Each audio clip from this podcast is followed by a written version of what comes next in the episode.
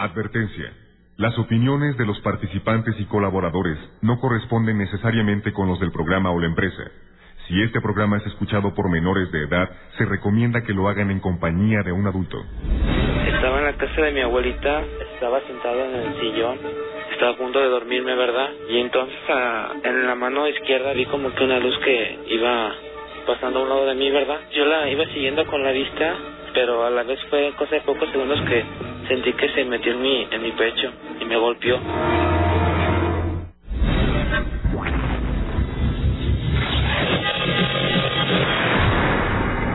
Buenas noches.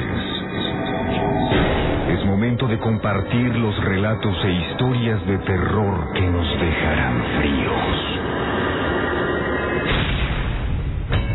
En vivo, desde la Ciudad de México, Grupo Fórmula presenta. La auténtica mano peluda. Queda con ustedes Rubén García Castillo.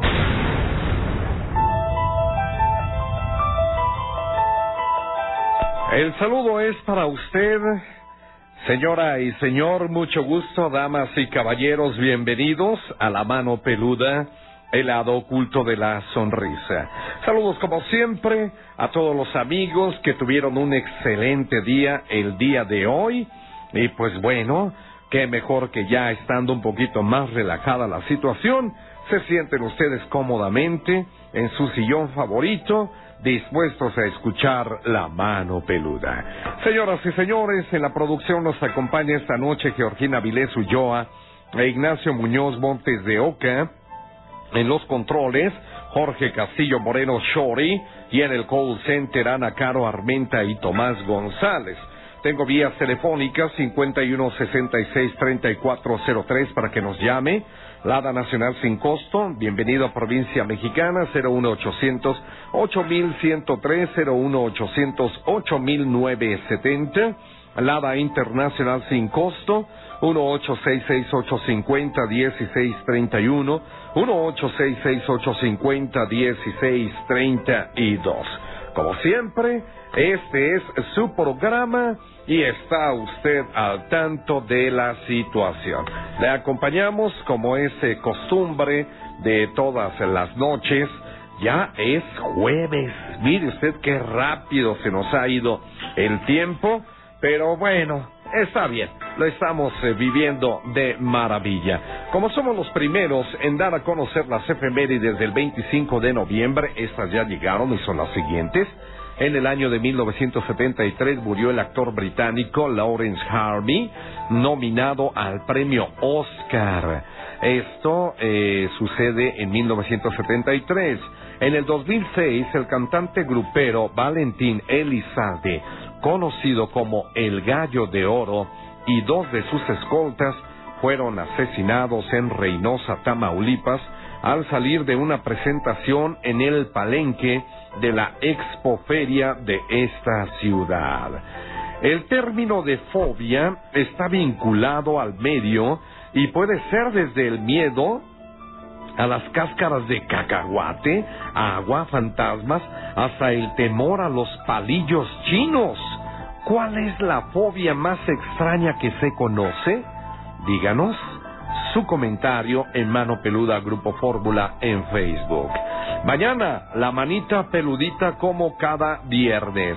Así es que échele muchas ganas. Vamos a iniciar con nuestro, con nuestro programa y el primer relato es a cargo de Adrián Gómez. Don Adrián, muy buenas noches. Muy buenas noches. Desde Calacoaya, Tizapán, ¿verdad? Yes. ¿Qué pasó, mi Adrián? ¿Cómo estás?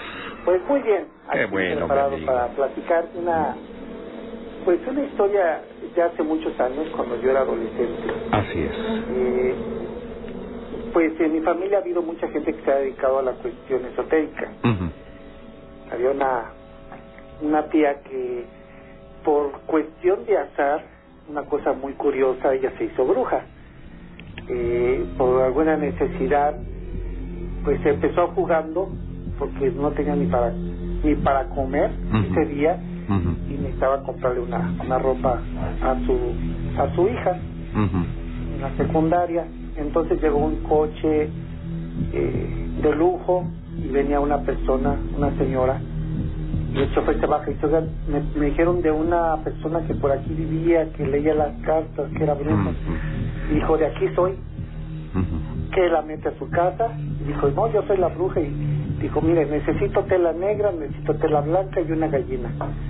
Y se lo trajeron. Y eso fue para, para las necesidades de la secundaria, del, del uniforme de, la, de su hija y para comer. Pero todo le funcionó y empezó a ver que tenía clarividencia. Y ella vivía en la lagunilla, enfrente de la iglesia del Carmen, según yo recuerdo. Entonces siempre que íbamos de visita nos hablaba de que había una muerta. Yo lo que pude visualizar es que era una casa donde vivían las monjas anteriormente, una casa de adobe muy vieja. Y escuchaban que se oía una muerta, una muerta que se oían los lamentos, pero yo nunca escuché. Ese día yo le pedí a mi papá quedarme con, con mis primos a jugar, tendría yo unos 13 años, y este yo ya este, empezamos a curiosear, a ver las cosas de mi tía y mi primo. Empezó como a abrir portales. Y estábamos jugando y hasta ahí quedó. Yo para mí es algo muy delicado el, el jugar con estas cosas, ahora yo que lo entiendo, porque hay mucha gente que hasta en la televisión eh, provocan el morbo abriendo portales cuando no lo hacen con el respeto y se crean muchos conflictos energéticos en la persona. Entonces, eh, las cosas las están haciendo mal. Creo que se van a crear un, enfermedades, no sé, porque no lo están haciendo y son atacados. En esta ocasión que empezamos a jugar, este, no pasó nada, yo no percibí nada, pero en la noche, cuando cerraron las ventanas, eran unas ventanas eh, grandes, eh, repito, la casa era de adobe, muy oscura, y estaba en la completa oscuridad. De repente me despierta mi tía y empieza a, a maldecir diciendo groserías que vete de aquí muerta y cuando empecé a ver todo se empezó a, a mover pero eh, como de película. Empezaron a moverse a brincar la televisión a aventarme cosas y, y entonces ya escuché los, los, los lamentos de la muerta. Eh, fue impactante para mí. Eh, tuve que aguantarme dos noches porque mi papá no me creía y no iba por mí hasta que mi tía le dijo. Entonces este se, se, se alocó ese ese ser ese ente tengo entendido que a veces emparedaban a las personas Ah, cuando salían embarazadas las monjas las emparedaban y cosas así. Y, y es lo que se supone que, que había. No sé si existe aún esta casa porque fue hace muchos años pero fue una experiencia mucho muy fuerte para mí para esa edad eh, que he aprendido que todo lo que se haga el, el abrir el mundo espiritual debe llevar un orden y un respeto y no cualquiera lo debe hacer debe haber un propósito para darle luz a los seres, no solamente por el morbo de enseñar a la gente o tratar de demostrar. Claro. Ese es mi relato. Y sobre todo, Adrián, mucho conocimiento, ¿no? Sí, debe tener uno mucha fuerza, Así porque es. a veces cuando yo lo he visto, están a- abriendo portales, entran en un lugar, los, los seres se sienten invadidos, ellos no saben a veces que están muertos, Claro. entonces este, empiezan a atacarlos.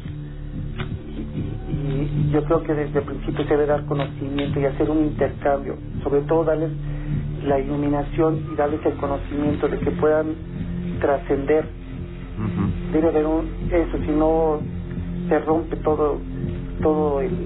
Es tan fácil abrir un portal, Rubén, o sea, simplemente el encender una vela Lleva un ritual en el cual se abre un portal de un propósito.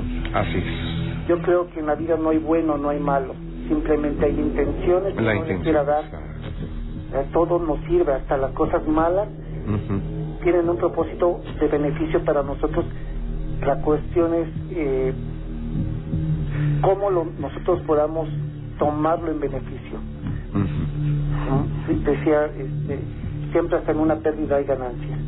Así es. Perfecto, muy interesante, mi querido Adrián, como siempre, son tus comentarios cada que nos haces llegar estos a través del teléfono de la mano peluda, pues siempre nos quedamos de verdad muy muy interesados en los que di- en lo que digas y sobre todo que hay mucho todavía que puedas compartir con nosotros, Adrián. Sí, eh, eh, hace unos días habló la señora Sí. Ríos, Sí. muy interesante, pero sí hice un comentario, no sé si llegó porque lo hice por teléfono. Es, ella decía que recibió un mensaje de una persona, un pedomaníaco, Sí. probablemente, que ella lo pasaba a otra persona. En el mundo esotérico, en el mundo espiritual, cuando nosotros recibimos un mensaje de esto, es un una orden de trabajo, no podemos transferirlo a otra persona. Mm, Se nos abrió el canal y somos las personas que somos llamados, tenemos cierta responsabilidad ujú. de transmitirlo para darle evolución a, a lo que a lo que está pidiendo el ser. Eh, eh, digamos es el servicio Ay, a lo que, cual le fueron ustedes asignados en esta vida.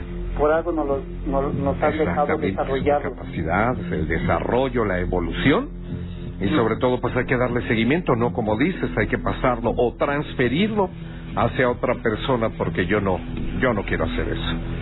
Sí, no, yo creo que es un orden de trabajo y por algo pues se está abriendo la persona y está escuchando y está Claro. y, y todos lo tenemos, como le decía la vez anterior, todos Sí. tenemos esa capacidad, pero a veces la tenemos dormida, Ujú. nomás que no nos sabemos escuchar. Creemos que somos un cuerpo con un espíritu y al contrario somos un espíritu con un cuerpo y a veces nunca alimentamos el espíritu. Eso es muy bueno, muy buena frase. No somos un cuerpo con espíritu. Al contrario, somos un espíritu con cuerpo. Y de esta forma, pues tenemos que seguirle, seguir eh, dándole, alimentando a ese espíritu para que trascienda y obviamente nosotros como seres humanos haremos lo mismo. Así es. ¿Verdad? Qué bueno. Adriancito, pues mucho gusto, hermano, por haber eh, re- es- eh, llamado aquí a la mano peluda. Te agradecemos mucho y ya sabes, ¿eh? tanto tú como tu señora esposa, pues tienen este, las puertas abiertas aquí en el programa. Muchas gracias y saludos de su parte de mi esposa. Gracias, Adrián. Buenas noches. Hasta luego, buenas noches. La mano peluda. Adicción que no se cura. Y vamos ahora con Valente Antemano, de Tlanepantla. Él es, eh, él es marino. Perfecto, vamos a escucharlo. Mi querido Valente, buenas noches. buenas noches. Bienvenido. Gracias, gracias. ¿Qué hay por ahí? ¿Alguna historia de esta noche? Así es, es un relato que, algo que me sucedió hace como unos cinco años. ¿Qué pasó? Eh, yo soy de Catemaco, Sí. entonces estábamos eh, en el, ahí en el pueblo, ¿no? Otros amigos que yo. Y ya era tarde y ya no había taxis, ¿no? Entonces en el, en el pueblo vecino había feria. Y nosotros, bueno, uno de mis, de mis compañeros empezó a decir, no, pues hay que ir para allá, hay que, a ver qué tal está. Y los demás decíamos, pero pues ya no hay transporte. Mm. No, pues caminando, de hecho caminando eran como 15 minutos. No estaba muy lejos. No, no estaba muy lejos, Mm. pero era pura carretera federal, Ok. o sea que estaba sola. Sí. Entonces, pues ya llevábamos como 5 minutos caminando, Ujú. cuando este, como había luna clara, a lo lejos vimos una, así la, la silueta de una persona. Ujú. Entonces, tanto que dice uno de, dice uno de mis compañeros, dice, no, pues hay que agarrar piedras o algo porque voy a estar venga armado y nos quiera hacer algo, ¿no? Y recogimos piedras, pero no, no, vimos que no se nos acercaba, sino que más bien se alejaba y dice un, dice uno de mis compañeros, dice, no, pues a este, pues hay que, hay que, hay que pegárnosle para que pues, ya no vayamos tan solos. Sale. Lo, lo, lo alcanzamos, pero ya como a 15 metros ya se le vimos que era la forma de una mujer. Ah. Era una mujer, este, vestida como, traía una falda y un saco así como tipo secretaria. Ay, ay. Saque. Un traje sastre, Ándele así. ¿verdad? Ajá. Y este, y en, y en la cabeza traía un rebozo, un rebozo negro. Y su traje pues se veía, no sé si era azul o negro porque era oscuro. Entonces, este, hasta que de ahí se, la, se adelantaron dos de mis compañeros y empezaron a platicar con ella. Y este, le digo, le digo, este, a mi otro compañero, digo, no, pues mira, pues nosotros hay que irnos adelante, digo, porque este, pues, pues ya hay que adelantarnos.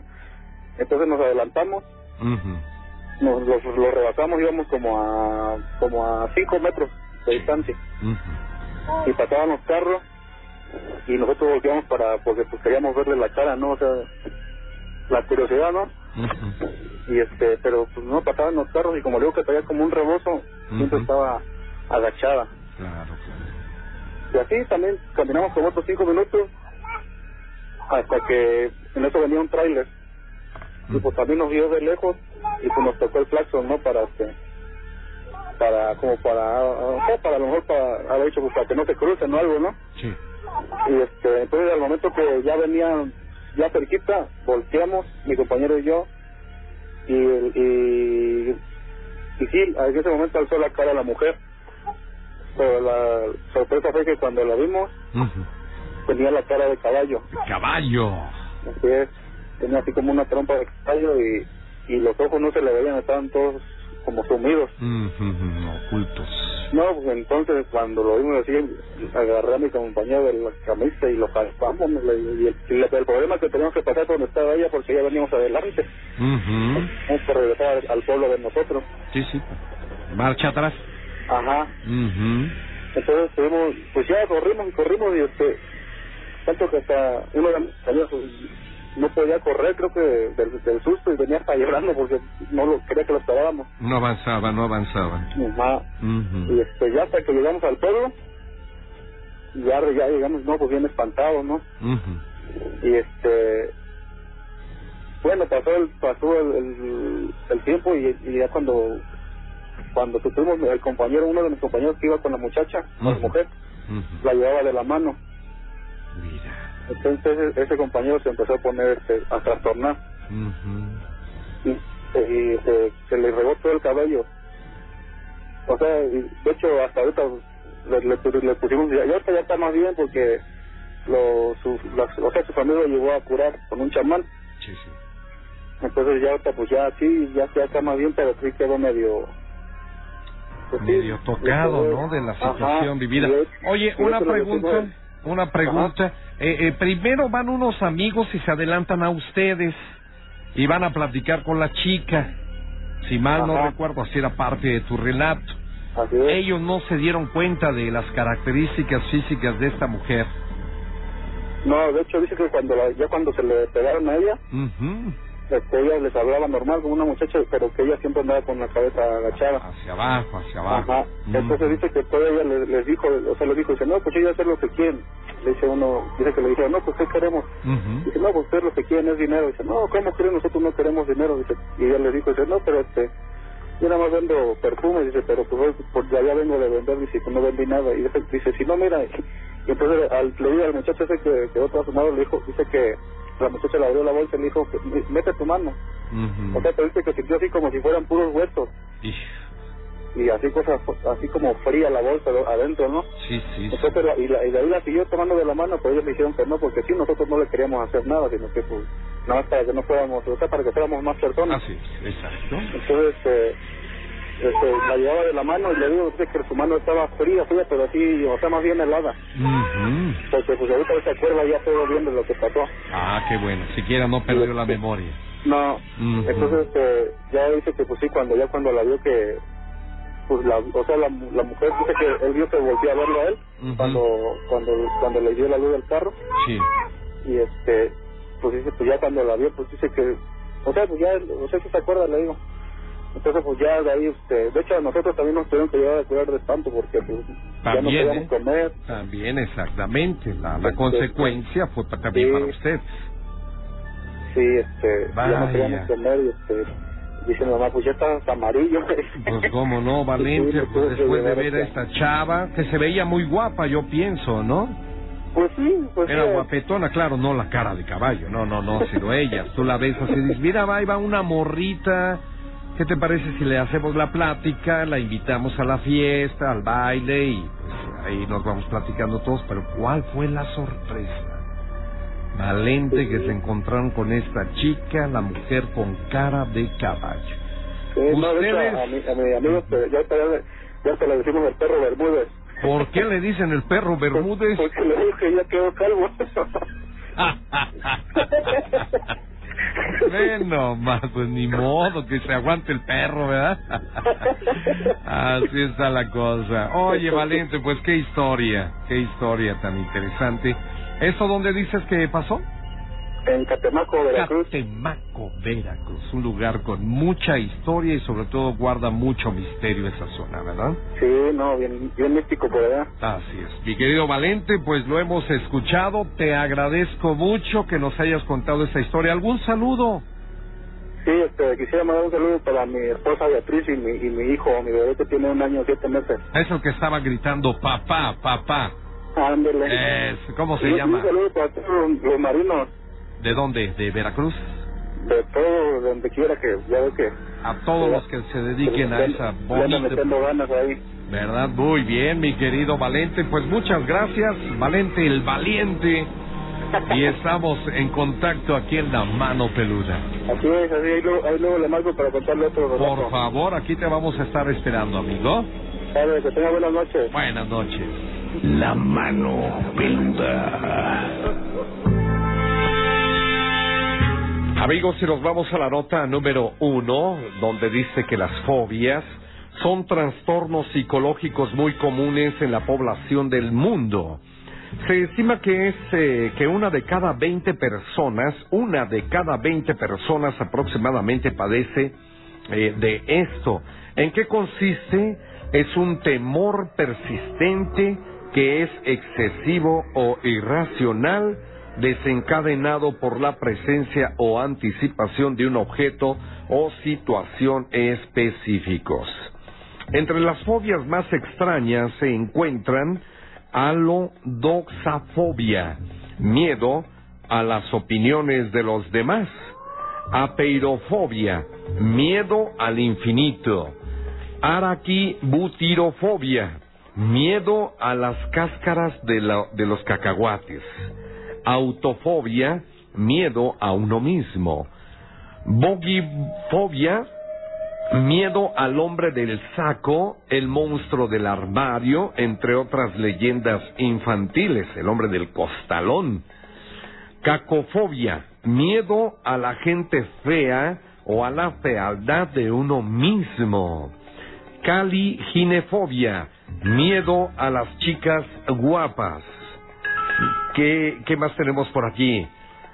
Catisofobia, miedo a sentarse. ¿Cómo? Chamainofobia, miedo al Halloween. Y los famosos también tienen fobias. Nicole Kidman a las mariposas. Justin Timberlake a las serpientes. David Beckham a los pájaros. Brad Pitt a los tiburones. Michael Jackson, Donald Trump y Woody Allen a contraer alguna enfermedad. El término de fobia está vinculado al miedo y puede ser desde el miedo a, a las cáscaras de cacahuate, a la misma agua, fantasmas, hasta el temor a los palillos chinos. ¿Cuál es la fobia más extraña que conoce? Denos sus comentarios en Mano Peluda Grupo Fórmula en Facebook.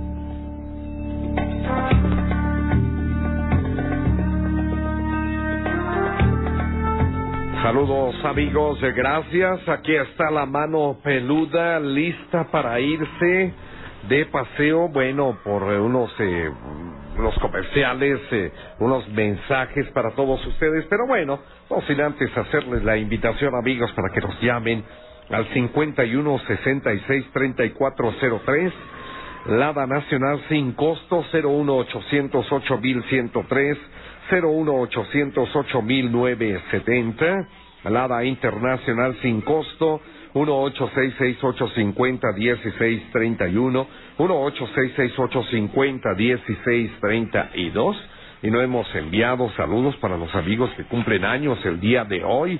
Muchas, muchas, muchas felicidades o ya sea que estén celebrando alguna fecha importante en su vida. Felicidades también, que terminen de pasarla muy bonito. Qué mejor regalo eh, que ustedes mismos se den al escuchar este su programa favorito, La Mano Peluda, donde los amigos peludomaníacos En verdad que, este, eh, vaya, se la rifan con todos eh, sus relatos o bien sus historias de terror. En unos cuantos minutos vamos a tener una sorpresa para todos ustedes, aquí a los amigos de La Mano Peluda. No se les olvide que usted puede escuchar el programa de La Mano Peluda por internet a través de www.radioformula.com.mx. Y después de las 11 de la noche también abrimos con otra página que es la www.pandashowradio.com. Vamos a la pausa, amigos. Volvemos.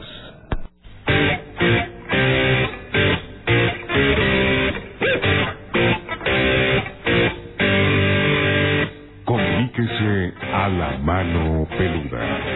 5524 7484 5524 1273 5534 3560 Multilínea. 5166 3403 Lada Nacional sin costo para todo el interior de la República. 01800 8103 y 01800 8970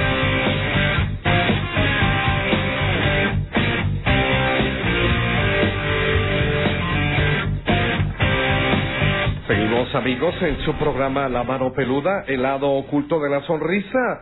Anunciaba yo que en unos cuantos minutos más íbamos a tener una muy agradable sorpresa para toda la gente peludomaníaca, a todos los amigos manoadictos. Eh, pues se trata del senador Carlos Navarrete Ruiz, autor del libro De Frente, donde aporta un testimonio político aunado a vivencias personales. Yo sé que va a estar muy interesante. Don Carlos Navarrete, muchas vivencias. Bienvenido, buenas noches. Don Rubén, qué gusto saludarte aquí en tu programa, en tu territorio, en tus micrófonos y platicando con los que nos están escuchando, que espero se pasen una buena noche, no se aburren con esta conversación. Eso no cree, no, un hombre con un hombre como usted, licenciado. La verdad que la vamos a pasar muy bien. ¿De dónde sale la idea de escribir el libro de frente? A ver, Rubén, te voy a dar la clave de por qué se me ocurrió escribir un libro que empiezo por decir que no es un libro bonito. Ok. No es un libro de esos de novela rosa, que todo está muy bonito, muy agradable, todo me ha ido muy bien, yo soy un hombre muy exitoso. Esos son patrañas, ¿eh? Eso. No. Yo escribí un libro con franquezas. Yo escribí una historia que se parece a la historia de muchos, se puede parecer a tu historia Cierto. y a las de que nos escuchan y a mucha gente. ¿Cuál es esta historia? La historia de la clase media del siglo XX. Muy bien. Abuelos del campo, jornaleros agrícolas a principios del siglo XX en las haciendas porfiristas, pobreza extrema, Así es. hijos que ya nacen y se van a las pequeñas ciudades o a las grandes ciudades buscándole la vida, buscando cómo superarse, se meten de comerciantes, se meten de empleados, hacen lo que pueden. Y luego una tercera generación que es a la que yo pertenezco, que viniendo de ese origen, nos tocó ir a las escuelas públicas, trabajar, estudiar, hacer un esfuerzo a contracorriente, enfrentar adversidades y de pronto encontramos nuestro camino, encontramos nuestra vocación, logramos superarnos, hacer una profesión, una carrera y de alguna manera tener cierto éxito. Esa es la historia que narra este libro. Excelente. Con detalles, con anécdotas, con confesiones a veces dramáticas, Claro. pero insisto que esta historia se parece, Rubén, a la de muchísimos mexicanos que han pasado por las mismas por las que pasé yo. Quizá la diferencia es que yo soy senador de la República, Esa es la diferencia. pero muchas gentes de las que pueden leer el libro pueden decir, caray, yo viví una cosa parecida a la que está aquí comentando el senador. Senador, eh, por ahí reza una frase que dice, usted y yo somos iguales, ¿está usted de acuerdo? Sí, Somos iguales, dice, la única diferencia es el sueldo. pues mira, temporalmente. El salario de senador es temporal. Mira, Rubén, yo he aprendido en mi vida política durante 36 años que ningún político es superior a la gente de trabajo que diario se levanta a las 5 de la mañana para ir a trabajar. Estoy de acuerdo. La única diferencia es el cargo, pero el cargo se termina, ¿eh? Sí. Y volvemos a nuestra casa sin empleo, sin ingreso, sin ninguna cosa. Así es. Así que no hay que pavonearse de ser senador de la República. Hay que decir, senador o no senador, somos mexicanos que tenemos el mismo origen que muchos más y que las hemos visto a veces muy duras, ¿eh? Pues, Ahí narro cosas muy dramáticas.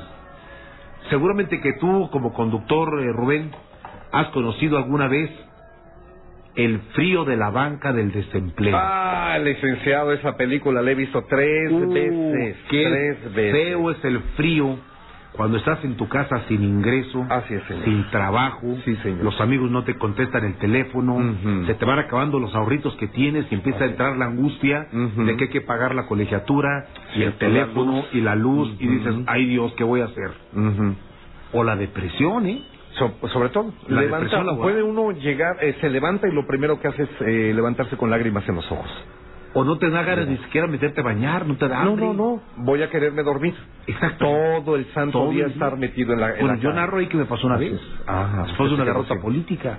Tenía tanta vergüenza de la derrota política que había tenido que me encerré en mi casa. Así es. Y no quería salir, ver a nadie. Y pasaron los días y los días y los días y un día ya no me quise levantar de la cama. Así de fácil. Y ya no, no me dio hambre. Y luego dormía de día y de noche no podía dormir. Se me revesaron los, los, los horarios. Los horarios. Mi mujer me sacó de esa situación afortunadamente. Qué rico.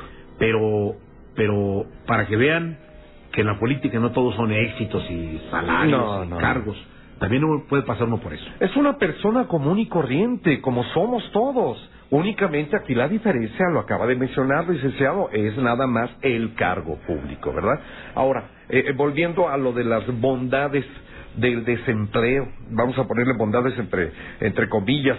Uno no quiere comer, ahorita me acordé, no quise yo comer por no gastar dinero. fíjate más a qué extremo se ¡Qué llega horror! De veras que no quiere uno comer. No, eso me salen 15 pesos. No, espérate, mejor este, tranquilo. Oye, ¿y el carro? ¿Y la pensión porque no tenemos cochera en, el, en la Rubén, casa? sabes cómo me sacó mi esposa de la depresión del desempleo Cuéntanos. me dio una sacudida que me dolió hasta el corazón un día mi esposa llegó a las tres y media de la tarde de su trabajo ella era enfermera especialista en el seguro social Llevó a mis hijos a la escuela, regresó y me encontró todavía con la ropa de cama. Sí. la No me había querido bañar, ni rasurar, ni nada. Y antes de sentarnos a comer me dijo, Carlos, se nos está acabando el gas. Mm. Ya no hay nada en la alacena. Y no tenemos ni para comer mañana. Mm. No te quiero presionar ni nada, pero algo tienes que hacer. Claro. Me pegó tanto eso que me dijera mi mujer. Fue como una sacudida eléctrica Sí, sí, sí. que le dije, ¿sabes qué? No te preocupes. Me voy a echar un baño Y ahorita y ahorita regreso, con permiso. Y me salí de la casa. Cierto. Y a las 3, 4 horas le dije, aquí está la cena de la casa, Ay, ya traje algo de dinero para pagar el, el teléfono y mañana le busco a ver en qué me ocupo, En pero yo cosa. voy a ayudarte a sacar adelante la casa. Con un shock me sacó Ujú. Sí, se Claro. fue una descarga Fue eléctrica. terrible. Y luego he tenido grandes éxitos. Claro. He sido diputado federal, he sido senador de la República, he viajado por el mundo viendo a jefes de Estado, a líderes parlamentarios, he visitado 25 países, pero yo sé, eh, Rubén, lo que son las duras y lo que son las maduras, ¿eh? Por eso será que entiendo tanto a la gente de trabajo, ¿eh? Me identifico tanto a la- con la gente Claro. que se levanta a las cinco y media de la mañana, agarra el metro, el metrobús, se va a trabajar, regresa, saca adelante a su familia, porque esa gente es la que saca adelante al país al final de cuentas. Exactamente, y esa es la gente que necesitamos, ¿verdad? Para que este país se siga, que vaya en pos del triunfo, del éxito, porque nos tenemos que levantar, licenciado Carlos. No podemos quedarnos en el lugar donde estamos, sino siempre hay que ir hacia adelante, evolucionar. Sin duda alguna, Rubén. Y mira, afortunadamente aquí los que vivimos en la Ciudad de México somos parte de una población muy luchona, ¿eh? Así es. Muy trabajadora. Yo he visto a la- muy temprano aquí en el metro, parece hormiguero la ciudad. ¿eh? En la mañana empieza a clarear y todo mundo se Qué levanta al trabajo, a la oficina, a, la- al- al- a los mercados, a vender. Es decir, aquí la capital está habitada por gente de mucho esfuerzo, de mucho trabajo. Nadie espera en su casa a ver que le caiga del cielo alguna cosa. ¿eh? No. Sale a luchar, sale a conseguir, sale a lograrlo y la ciudad da para todo afortunadamente. Y es lo que dice que yo nunca he entendido esa blasfemia que dicen es que el mexicano es muy flojo. No es cierto. No, Somos trabajadorcísimos. Así Nomás es. hay que ver cómo, cómo, cómo es de importante la mano de obra en Estados Unidos, ¿eh? La verdad, ¿Por sacamos adelante la economía de muchas partes de Estados Unidos. Así es, qué rico. Pues, en Pues de este- eso habla el- libro, eso, Y lo Rubén. vamos a tener que leer y como dice el senador Carlos Navarrete, en este fin de semana te lo echas porque aquí hay cosas importantes. Dentro de la agenda de esta entrevista, eh, senador Carlos Navarrete, ¿qué hay ahí? ¿Hubo en la vida, en el pasado, alguna vivencia con José Alfredo Jiménez, cantautor? No me toques ese corrido porque te lo canto. no pases por Salamanca. Que ahí me hiere el recuerdo. Vete rodeando veredas. Así es. Mira, Rubén, yo conocí a José Alfredo Jiménez en su obra ocho años después de que él murió. Él murió el 23 de noviembre de 1973. Ayer se Aquí México. Ayer se cumplió año más. Y ocho años después, siendo yo diputado local en mi tierra, en Guanajuato, un día fui a un restaurante que está en la sierra de Guanajuato, entre Guanajuato Capital y Dolores Hidalgo. El lugar se llama Rancho en Medio. Venden comida de la sierra, cecina seca, molecito con frijoles de la olla, queso ranchero. Sí, Se come muy sabroso ahí. Y ahí vi una enorme foto de José Alfredo con su traje de charro y un zarape echado en el hombro, con un obispo de León y el dueño del restaurante. Y el dueño todavía vivía. Me vendió unos discos, me platicó algunas historias que me cautivaron. Escuché las canciones y dije, este hombre tiene algo. Y a partir de entonces he venido estudiando la obra de José Alfredo a tal grado que en el año 2000, con mi esposa y tres, cuatro parejas más, matrimonios amigos nuestros, fuimos al Panteón de Dolores Hidalgo a visitar la tumba de José Alfredo. Bien. Un gigantesco sombrero charro de concreto, con un zarape multicolor abajo, con las 380 canciones de José Alfredo. Que hizo. Ujú. Estuvimos ahí, sacamos unas guitarras del vehículo que llevábamos, Bien. empezamos a cantar unas canciones de José Alfredo, y luego un guía de turistas que andaba por ahí dirigiendo a unas personas nos regaló una botella de mezcal de la sierra Dios santo. para tomarnos un trago Cierto. a la salud del maestro. Tómate esta copa conmigo. Tómate, tómate esta botella conmigo y en el último trago Trago nos, vamos. Así es. De ahí nos surgió la idea de armar un homenaje anual. Y Un entonces un empezamos un, largo camino de homenajes. Un segundito, por favor, esto se pone interesante. Amigos, es la mano peluda. Más de 50.000 historias en 16 años de terror.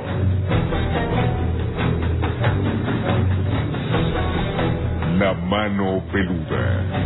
Es un clásico. Comuníquese a la mano peluda. Multilínea 5166-3403. Lada Nacional sin costo para todo el interior de la República. 01800 8103 y 01800 8970. Lada Internacional sin costo. 1866 850 1631 y 1866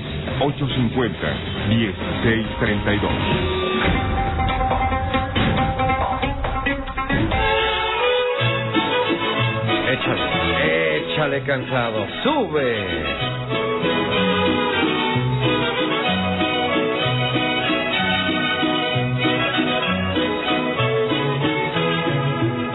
No vale nada la vida, la vida no vale nada. Platicando con el senador Carlos Navarrete Ruiz, autor del libro De Frente, y platicando una experiencia después de muerto, post mortem, ¿verdad? Sí. De José Alfredo Te Jiménez. comentaba Rubén que en el Sí. año 2000 empezamos los homenajes a José Alfredo Jiménez en Dolores Hidalgo, Así es. pero el año pasado, Ujú. en el 2010, trasladé el homenaje al corazón de la Ciudad de México, Bien. a Garibaldi, a la Plaza del Mariachi. Uy.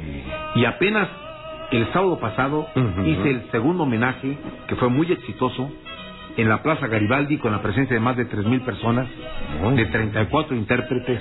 ¿Por qué lo hice, Rubén? Porque yo soy un chilango orgulloso. Bien.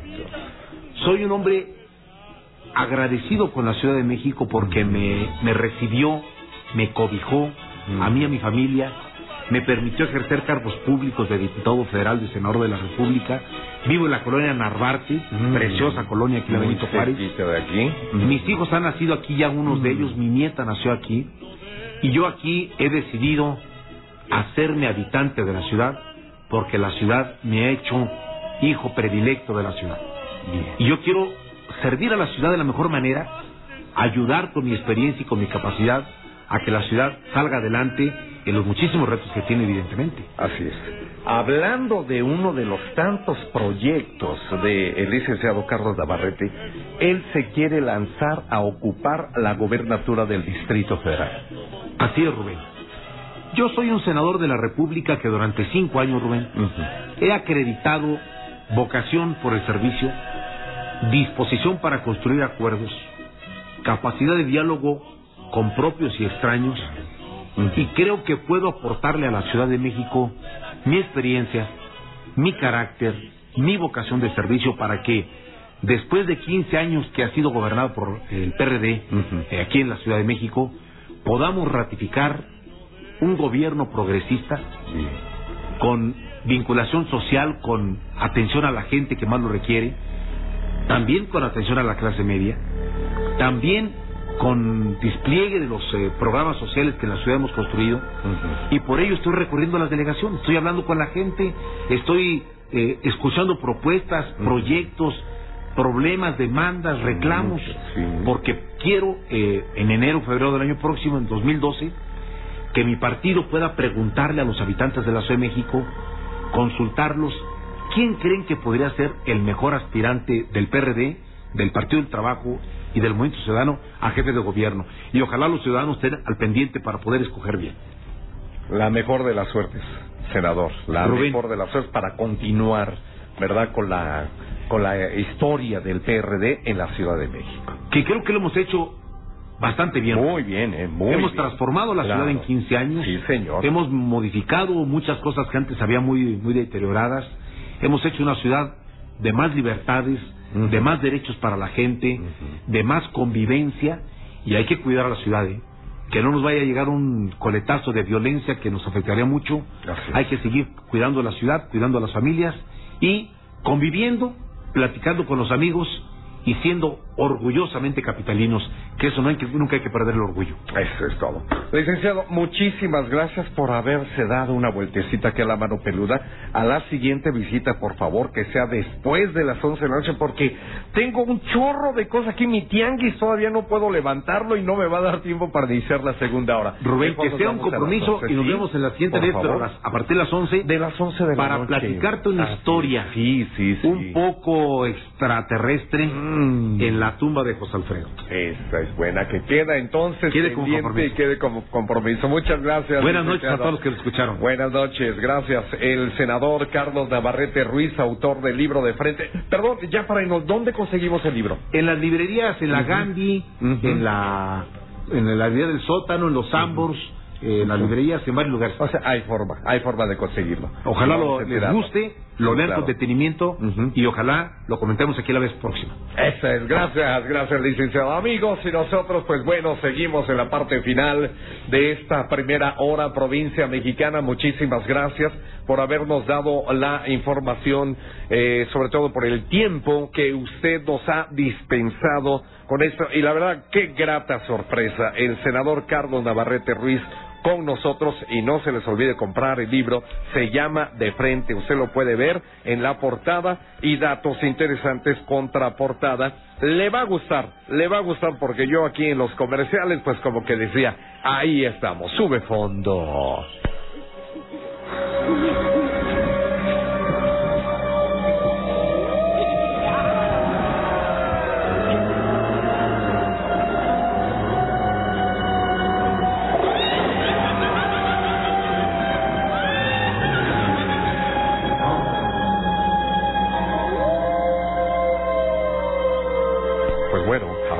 ya le dimos la cordial eh, Bienvenida y despedida al senador Carlos Navarrete. A nosotros seguimos aquí en su programa de La Mano Peluda.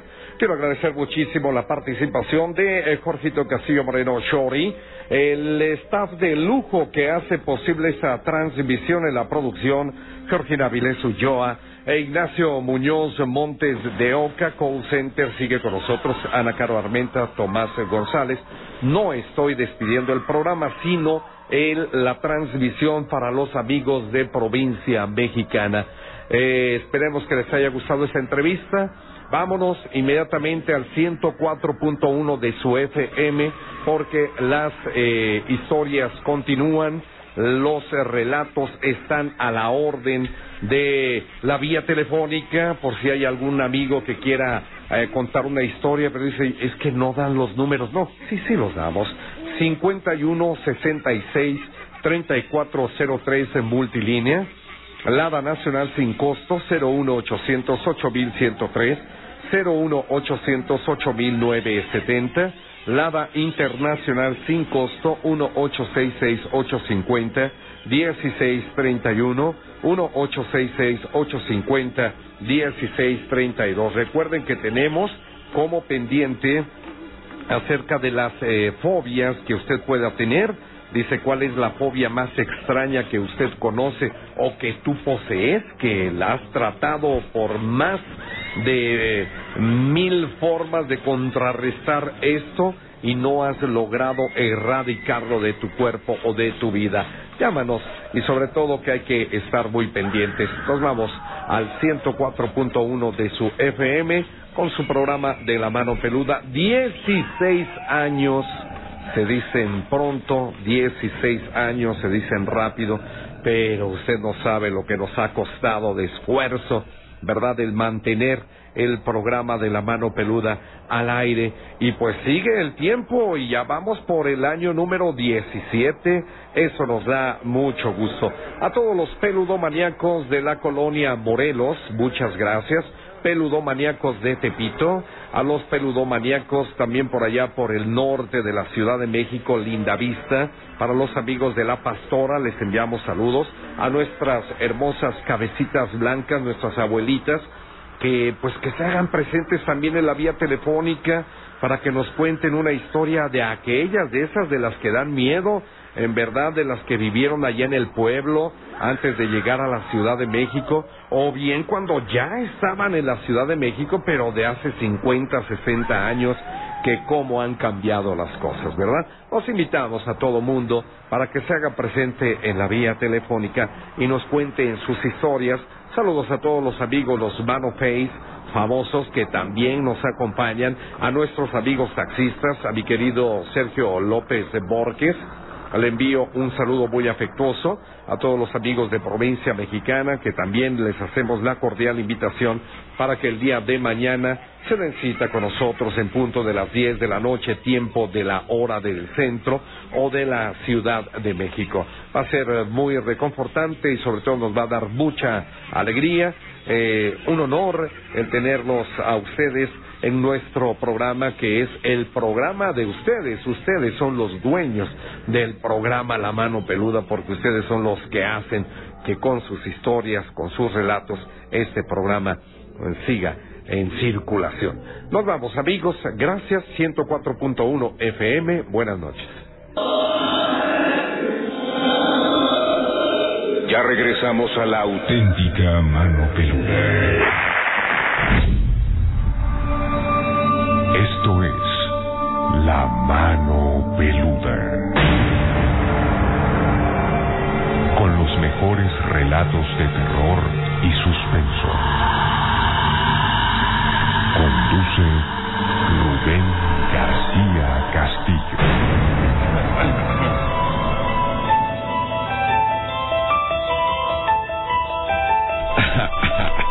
Señoras y señores, buenas noches.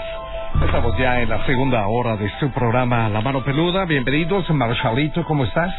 Marshall, Sebastián Durán, allá en la parte técnica, el equipo, el staff de lujo que hace posible esta transmisión, pues siempre, siempre, ¿verdad?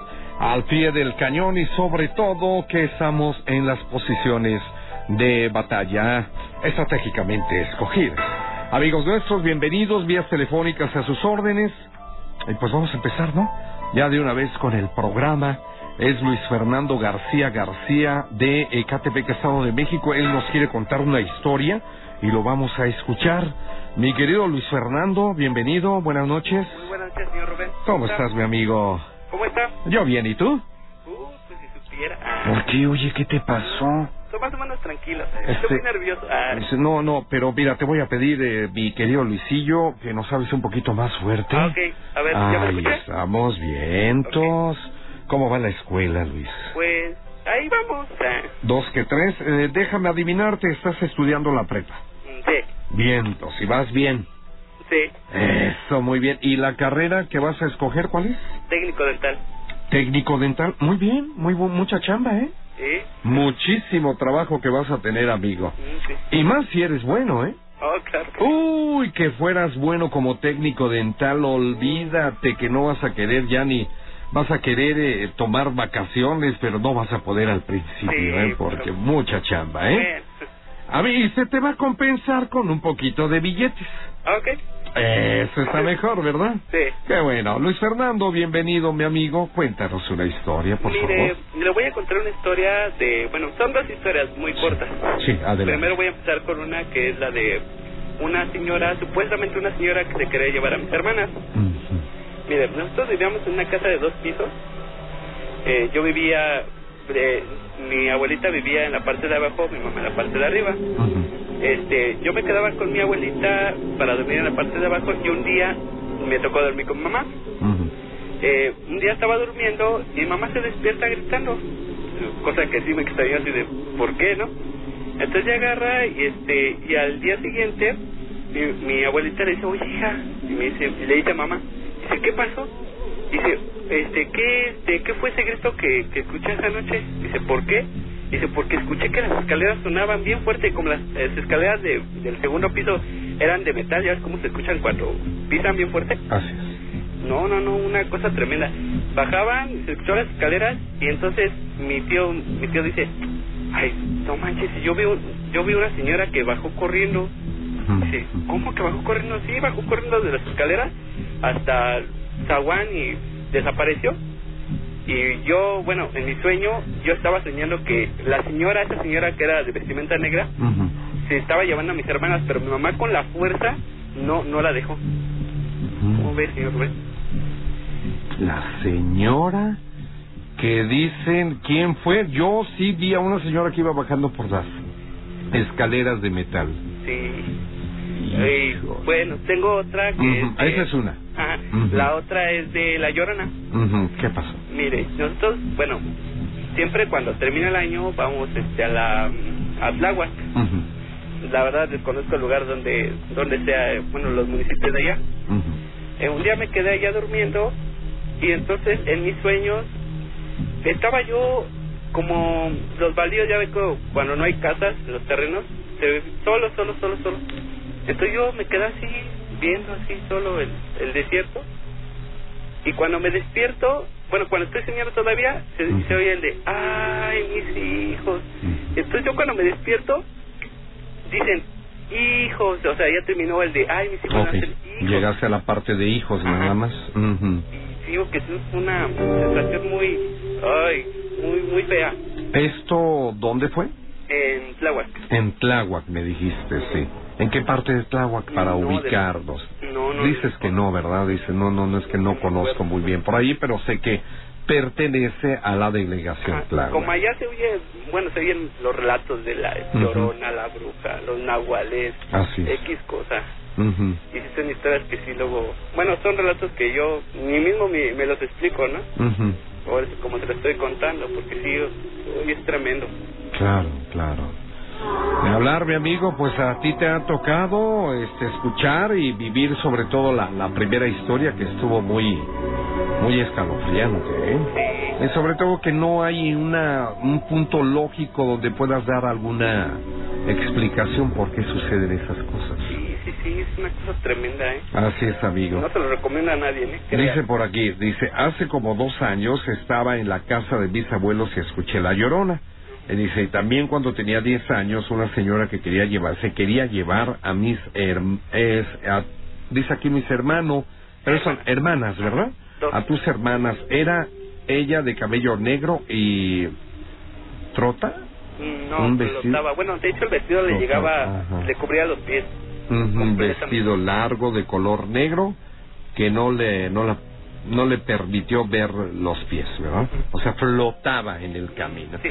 No sería la misma llorona, amigo. Híjole, luego sí me pongo a pensar, ¿eh? ¿Verdad? Sí. Porque digo, pues después de esto yo creo que sí es es importante el que nosotros eh, pensemos, o sea, darle la posibilidad de que se hubiera tratado de la, de la llorona llevarse a tus hermanas. Sí, O una bruja o una hechicera, no sabemos realmente lo que fue, pero de que fue cierto, fue cierto.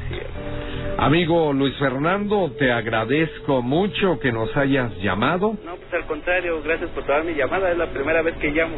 Y créanme, ese programa no me lo pierdo, está muy, muy, muy, muy bueno. Luego se tocan temas muy Sí, muy interesante. interesantes. Ahora sí, luego me pongo a temblar escuchando esas historias y digo, uy, qué feo, ¿no? Qué feo suena todo esto, pero pues sí, mira, sí son reales todas estas historias. Bueno, Te agradezco mucho. eh, ¿Puedo mandar un saludo? Por supuesto. Eh, un saludo a mi amigo Roberto, que a lo Sí. mejor está escuchando, que me hace Claro. que para temprano a trabajar Ujú. y que por favor se levante temprano y ya no escucha mano peluda. Órale pues, Bueno, que te vaya muy bien, ¿eh? Al contrario, Muchas gracias. De nada. Hasta luego. Hasta luego. La mano peluda. Es un clásico. Señoras y señores, nos vamos a la nota número dos. Hoy estamos hablando de fobias, ese miedo extremo que tienen algunas personas hacia algo en particular. El dictador norcoreano Kim Jong-un tiene miedo a volar. Esta fobia es mejor conocida como aerofobia. El mandatario casi nunca vuela, según se cuenta, a causa de un intenso miedo provocado por un accidente de helicóptero ocurrido en 1976 en el que resultó gravemente herido. El vehículo en el que suele moverse cuando tiene que realizar viajes largos es un tren blindado que tiene 90 vagones. Kim Jong II ha sido centro de críticas por parte de gobiernos de distintos lugares del mundo, llegando a ser tildado de dictador estalinista. En concreto, se acusa a su régimen de violaciones de derechos humanos, así como de fabricar armamento nuclear, contraviniendo tanto la legislación internacional como su propio compromiso de hacer de la península de Corea zona libre de armas nucleares. Quien también tenía fobias era el ex líder libio Muammar al-Gaddafi. Tenía claustrofobia, miedo a los espacios cerrados. Se dice que Gaddafi se sentía incómodo en los espacios reducidos y cuando viajaba prefería alojarse al aire libre en tiendas de estilo beduino.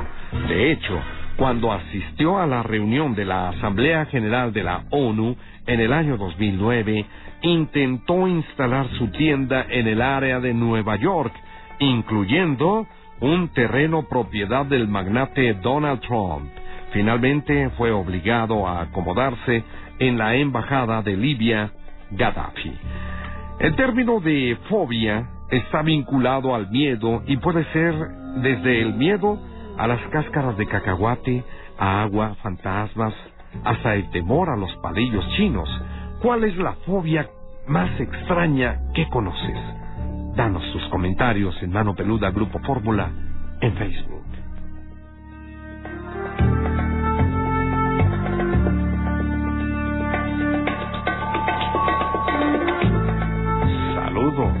Saludos amigos, buenas noches, bienvenidos y vamos con más en este su programa de la mano peluda. Las vías telefónicas, ya Jorgito Vargas nos hizo el favor de dárnoslas a conocer. Vayamos ahora con el siguiente relato de la noche a cargo de María de Jesús Báez de Ecatepec. Mi querida Mari, Don Rubén, buenas noches. bienvenida, buenas noches. Ya tiene mucho que no le hablaba. Así es, mi reina preciosa, por eso ya le dije a usted, ah, es usted, Mari. ¿Cómo está usted, señor? Muy bien, gracias, y usted feliz, ¿verdad? Perfectamente. Eso es todo lo que más me interesa en esta vida. ¿Cómo está la pequeña? Fíjese que está muy bien, gracias a Dios, creciendo cada día. rico, qué rico, ¿ya qué edad tiene? Ya va a cumplir el mes el día 29 de este. El mes, perfecto. ¿Y la mamita cómo está? Perfectamente, señor Rubén, muchas bueno, gracias. muchas gracias, mi Mari, bienvenida. Échenos una historia, ¿no? Perdón. Una historia. Mire, lo que sucede es que tiene como 15 días más o menos que seguido se nos aparece una lechuza tanto a mí como a mi hijo. Este, y, o sea, me dice mucha gente que, que supuestamente el que se, se le pare a uno una lechuza es mucha suerte, pero mucha gente dice que es de mala suerte. Realmente no lo sé y sí me tiene medio asustada eso. Entonces, este, mi pregunta sería esa, ¿qué, qué significa ver una lechuza seguido? Mm, eso hay que preguntarlo por ahí, porque ese dato no lo tengo por este momento, Sí. sino el que qué significa esa lucha, pues es- no sé. O sea, lógicamente, aguánteme tantito, mi Mari. Lógicamente, pues es un animalito que está en un árbol y que hace, quiere hacer una vida por ahí. ¿Cuál es la pregunta que a usted le pudiera causar cierta intriga, cierta angustia? Eh, la pregunta es, Ah, sí. este, ¿cómo, ¿cómo se lo explico? Que me, me pone de nervios, es una lechuza enorme, blanca, y que se para muy seguido en, en donde yo vivo. Ah, pero eso no tiene nada que ver. Es como si se parara una paloma. Ah, Como si se parara, pues, un gorrioncillo pecho amarillo. Sí. Un cardenal. Le digo que eh, ha escogido ese lugar porque ahí quiere hacer su hábitat natural. Pero ¿qué cree que, que ha- yo... Perdón. Dígame, dígame, dígame. Yo he preguntado con la gente de por aquí, me dicen que no la ven. O sea, nada más son contadas la gente que la ve. Ujú. Y es en las noches, no, de 9 a 12 de la noche. Está enorme. Y es blanca, blanca co- completamente. ¿Cuál es su miedo de usted? Eh, que vaya a pasar, o que sea alguna premonición de algo. Ujú. ¿Qué piensa usted que puede ser un ave de mal agüero? Ah, exactamente. Ujú. Eh, ¿Cuánto tiempo tiene ya la, la lechuza? Pues mire, tiene poco que la empecé a ver otra vez, pero ya tiene como unos dos años que también la veía yo seguido. Pero afortunadamente, o sea, no, no he, no he, ¿cómo se dice? Aunado alguna cosa que haya pasado cuando la veía. realmente. Así es. Ah. Pero no ha pasado nada. No, Algún acontecimiento, obviamente, tiempo atrás la veía. Me dijo, ¿verdad? Sí. Que usted veía que ella se había posesionado de ese árbol. Sí. Eh, no ha echado crías. No.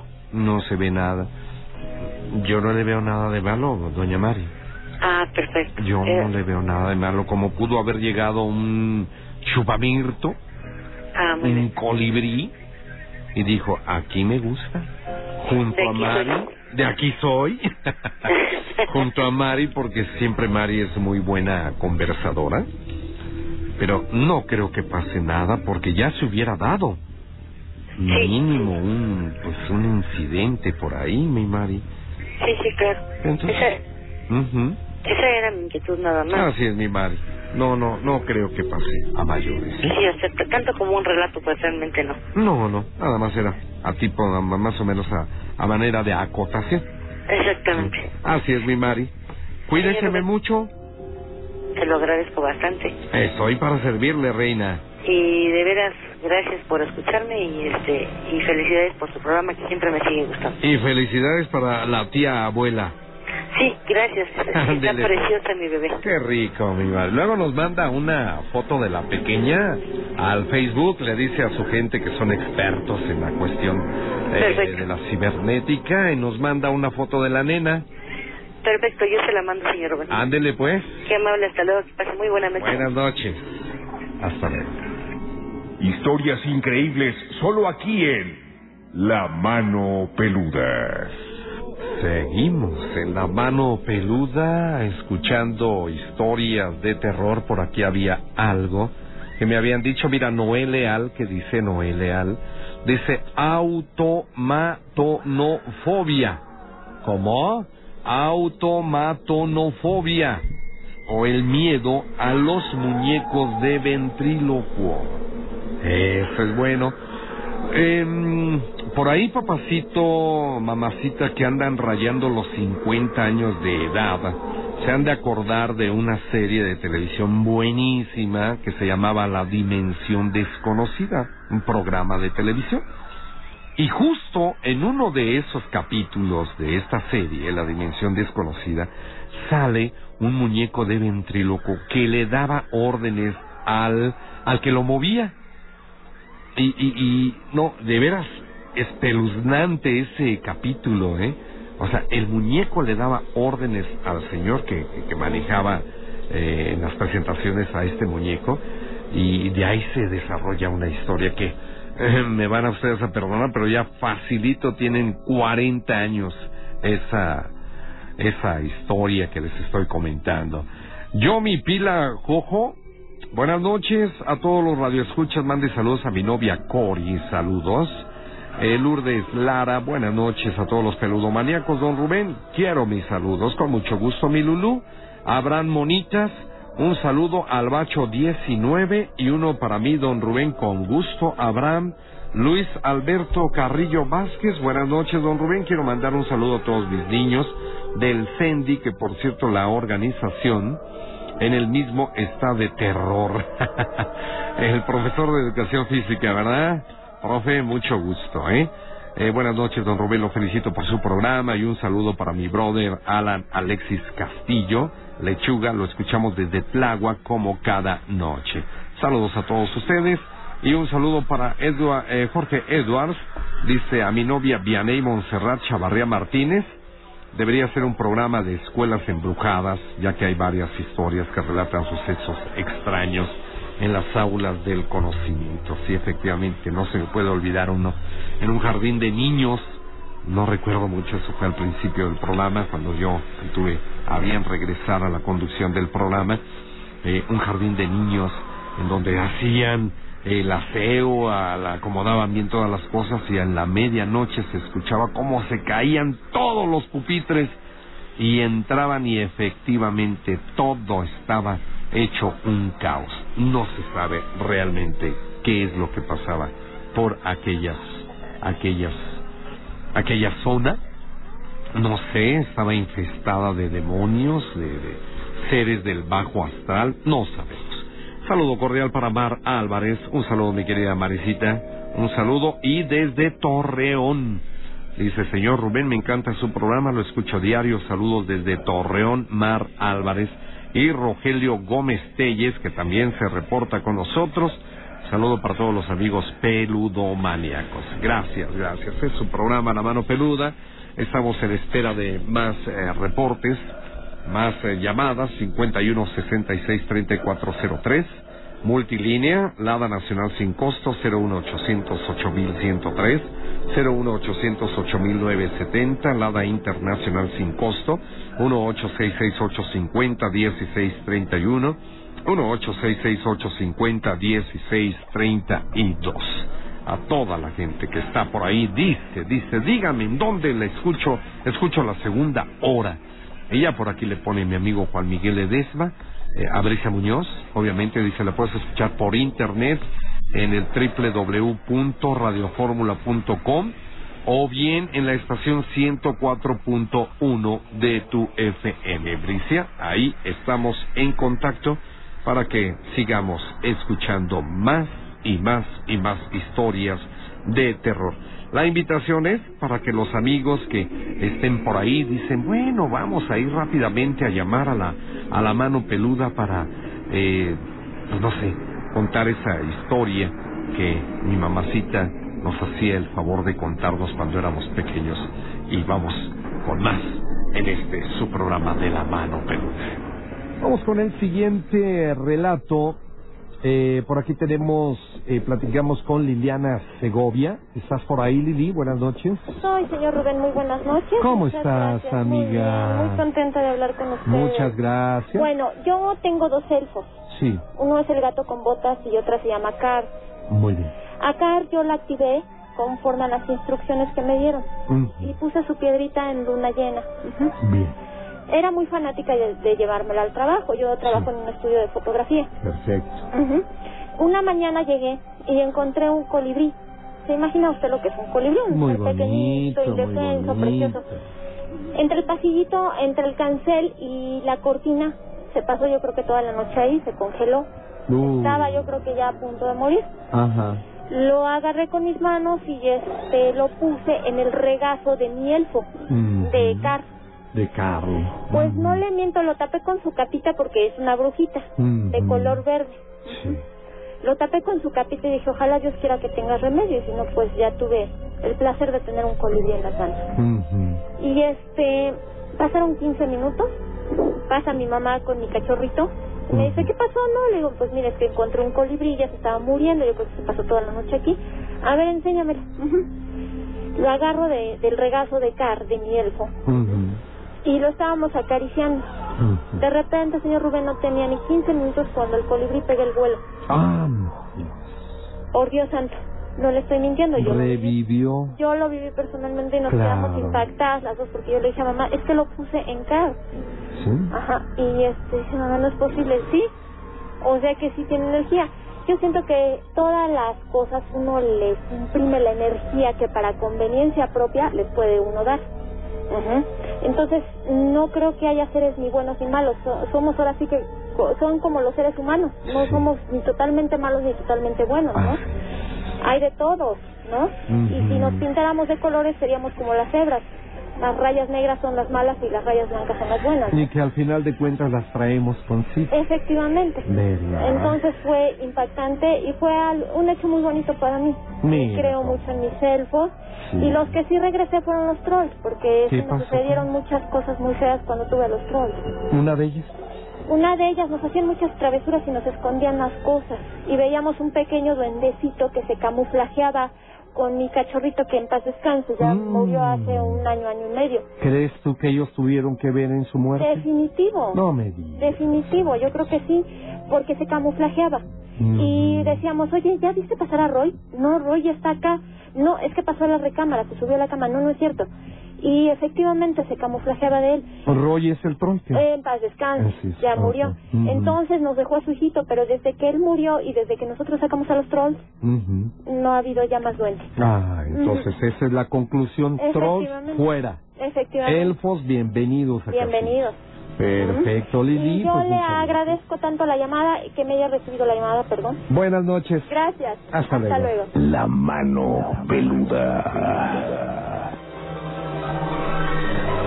Hoy es 24 de noviembre, un día como hoy, pero del año de 1957, murió el pintor y muralista mexicano Diego Rivera, figura clave de la plástica mexicana del siglo XX. Entre sus obras monumentales destacan Sueño de una tarde dominical en la Alameda Central y las plasmadas en los edificios de la Secretaría de Educación Pública y en el Palacio de Bellas Artes. En el 2004 falleció el escritor británico Arthur Haley, autor de 11 obras de ciencia ficción, todas traducidas en 40 países.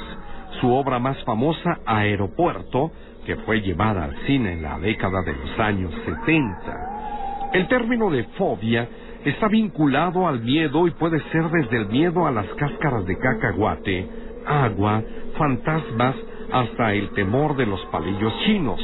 ¿Cuál es la fobia más extraña que conoces? Denos o danos tus comentarios en Mano Peluda Grupo Fórmula en Facebook. Hoy, tus sueños lo saben todo. Significado de tus sueños frecuentes conduce Gina Avilés. La reflexión, los dos maestros y mañana la manita peludita como cada último viernes de cada mes.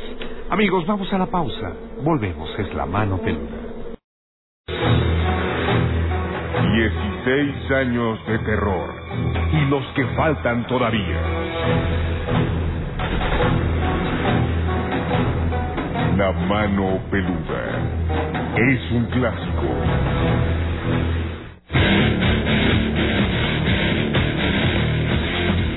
Comuníquese a la mano peluda. Multilínea 5166-3403. Lada Nacional sin costo para todo el interior de la República. 01800 8103 y 01800 8970. Lada Internacional sin costo. 1866 850 1631 y 1866 850 1632.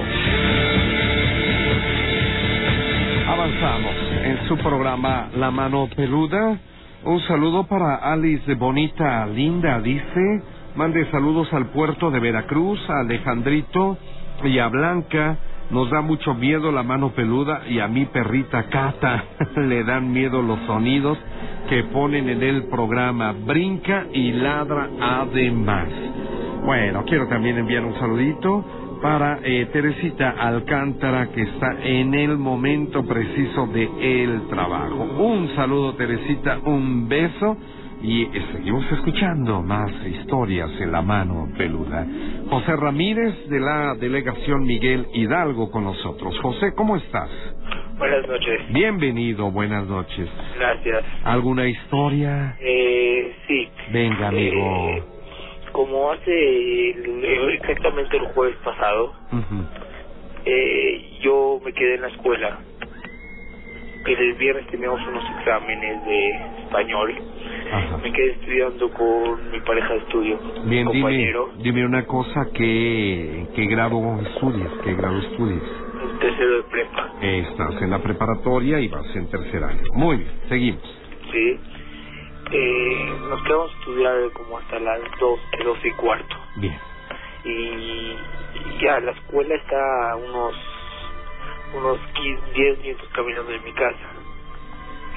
Y ya nos regresamos caminando eran las doce y media te digo salimos de acá como dos y cuarto y estábamos en el camino ya él me dejó en mi casa y él siguió caminando para arriba hasta donde él vive.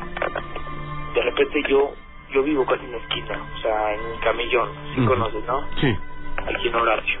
Así es.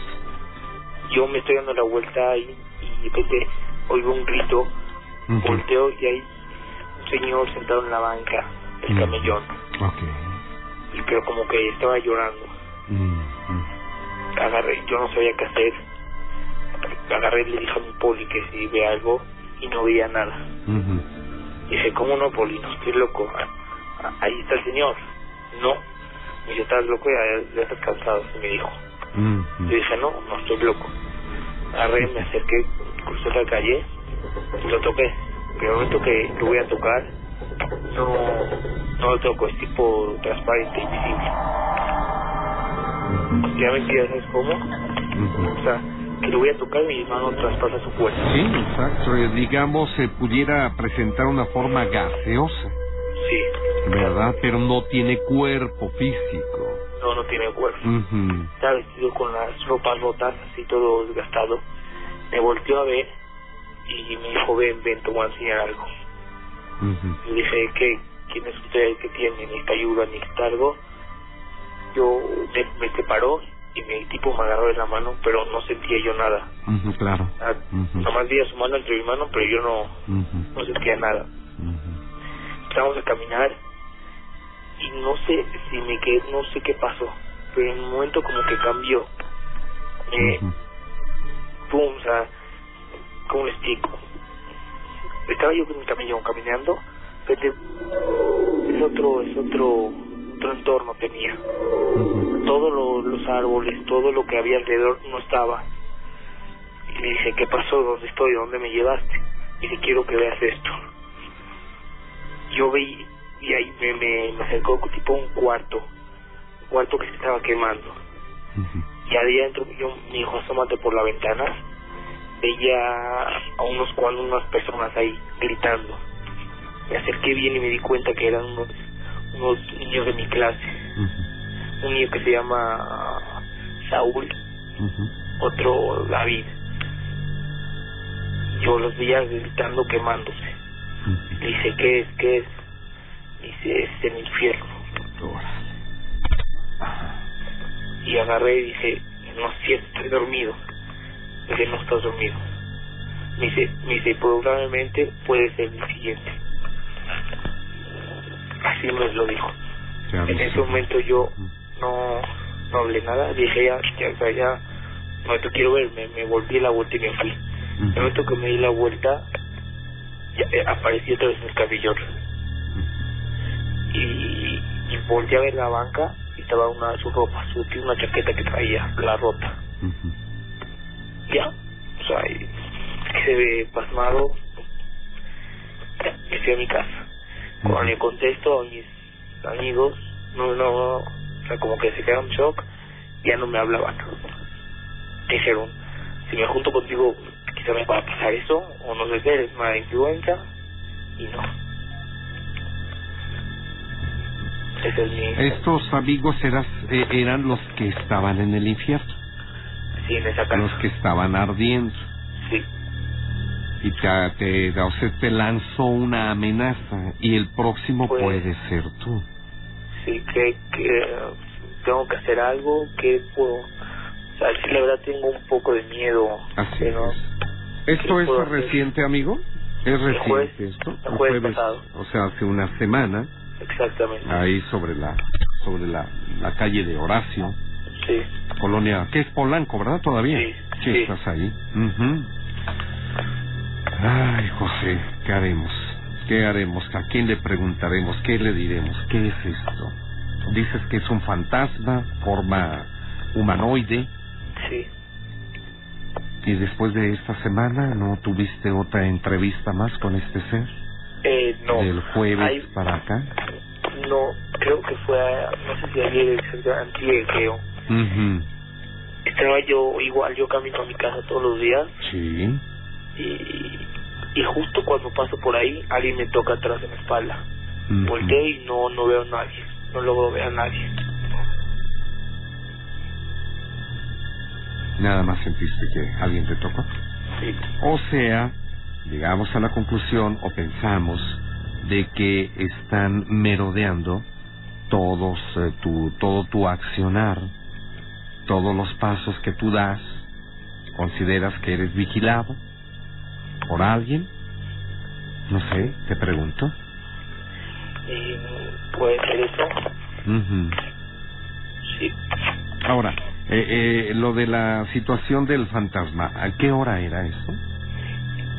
Eran como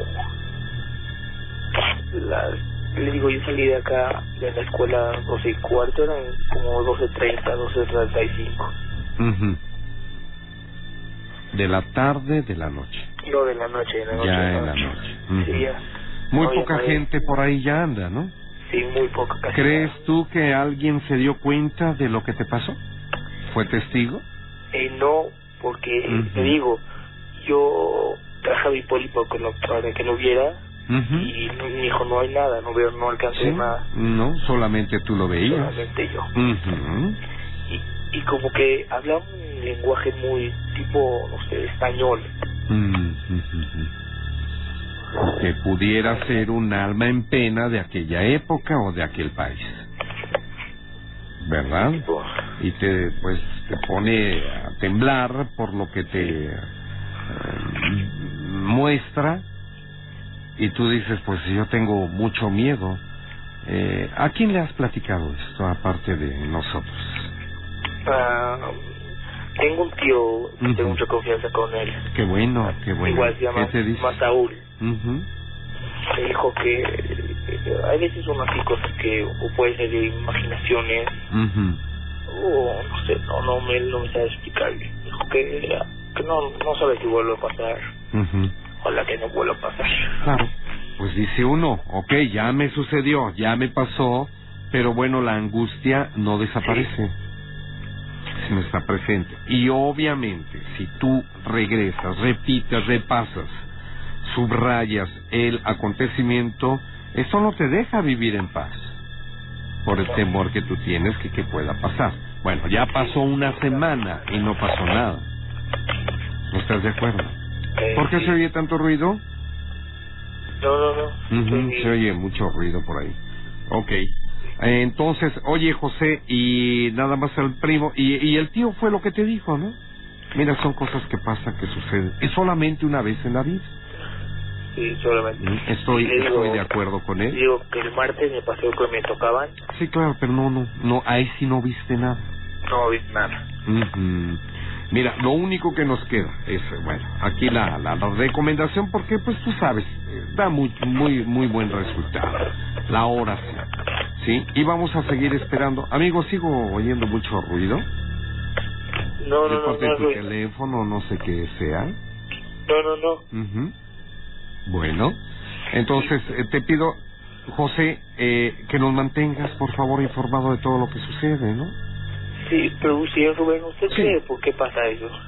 ¿Usted Mira. cuál es su, su manera de ver eso? Eh, mi punto de vista es de que en cualquier momento a cualquier persona le puede suceder este tipo de situaciones. Converge justamente esta actividad, este tipo de actividad con X persona. O sea, te puede pasar, te, te pasó a ti, me puede pasar a mí, le puede pasar al, al vecino, a ti no te puede pasar, así sucesivamente. No está uno casado con el mundo espiritual te sucede a ti porque te tuvo que haber pasado. Pero nada más. ¿Y usted cree que esto tenga un significado? Así que, que en verdad tenga algo... A mí lo que aquí me llama la, la atención es de que no ha sido constante este tipo de actividad. Ya pasó una semana, dices que el martes te tocaron el hombro, pero no viste a nada, a nadie. Hay mucha gente que se acostumbra a ese tipo de cosas. Hay mucha gente que no nos ha pasado nada de eso. Yo lo que te sugiero, amigo José, tranquilo, tranquilo, por favor, relájate, no pienses mucho en esta situación, porque la misma mente te puede jugar algo muy extraño. ¿De acuerdo? Está bien. Ándele pues, mi querido José, pero sí te digo, amigo, ¿eh? que nos sigas llamando, por favor, para saber es lo que pasa y si esto aumenta, evoluciona, pues ya vamos a, tom- a tomar cartas en el asunto, Está bien. ¿ok? Muchas gracias. ¿Puedo Ándele, mandar un saludo? Claro que sí, José. Eh, a, a mis amigos que a ver si me, ya, me, ya me quieren hablar porque te digo que no se juntan conmigo. Así es, así es. Joshua, David, Saúl, Ujú. David, Tawil, todos ellos. Bueno, saludos y trata de buscarlos, amigo. A ver qué te dice. Ujú. Está bien. Gracias, José. Muchas gracias, señor. Buenas noches. Hola, Rubén. Sí, Es, de veras es un excelente programa. te agradezco, mi querido José, que Muy estés buen con programa. nosotros, amigo. Ujú. Muchas Muchísimas gracias, gracias. José. Hasta luego. Buenas noches. Bye. La mano peluda. Adicción que no se cura. Federico Martínez de Iztapalapa, él es policía con nosotros. Amigo Federico, muy buenas noches. Buenas noches. ¿Cómo estamos? Bien, bien, muy amable, gracias por recibir mi llamada. Hombre, al contrario, amigo, muy honrados nosotros, ¿eh? Porque hayas llamado. ¿Eres policía? Así es, ¿De qué tipo de policía eres? bancario. Eso es todo, muy bien. Mi querido Federico, estamos aquí para escuchar historias. La tuya es buena. Venga. Sí, pero bueno, más bien es una, un suceso extraño. Hace como medio año, eh, eh, como eso de las 4 de la mañana, estaba en su pobre casa. Gracias. Entonces, este, la cocina tenemos, este, donde dormimos. A, a un ladito tenemos la cocina, pero pues tiene puerta. Sí. Entonces, este, mi esposa me despierta como eso de las, como al 10 para las 4 de la mañana, que quería, trataban de abrir la chapa. Eh, Había movimiento en la chapa. Y sí lo alcancé a escuchar yo, pero no le puse mucha atención porque yo estaba pues, prácticamente medio dormido, pero sí alcancé a escuchar un poquito. O casi profundamente Pues, dormido. casi profundamente dormido. Entonces mi esposa se espantó y me movió un poquito para que me despertara y me dijo que, que, que estaban tratando de abrir la puerta. Hasta pensamos que alguien se había metido. Sí. Este, entonces, este, al momento que me despertó, volteó a ver la chapa y efectivamente la trataban de abrir sí. y al momento de darme cuenta, o sea, lo hicieron con como con mayor este ¿Mayor fuerza? mayor fuerza, como tratando de decir que bueno, que tratando de que se dieran que se dieran cuenta que yo sí estaba, bueno, yo lo estaba observando ujú. y este y bueno, yo a tiro así pensé que alguien se había metido al momento que me levanto, pues agarré un palo nada más porque andaba nada más en short y abro la puerta y no había nadie, fue lo más sorprendente que nunca me había pasado. No había absolutamente nadie en la, en la cocina. Eh, la, la cocina también tiene una puerta que da hacia, hacia el patio de, de, de su pobre casa Sí, gracias. y este y pues estaba bien cerrada porque pensábamos que alguno de mis hijos lo había dejado este abierta y alguien se había metido. Claro. pero no la puerta estaba cerrada. Y este y pues ahora sí que fue el detalle que me pasó nunca me había pasado. Yo donde bueno yo tengo toda mi vida Sí. viviendo este pues ahora sí que pues, en la casa.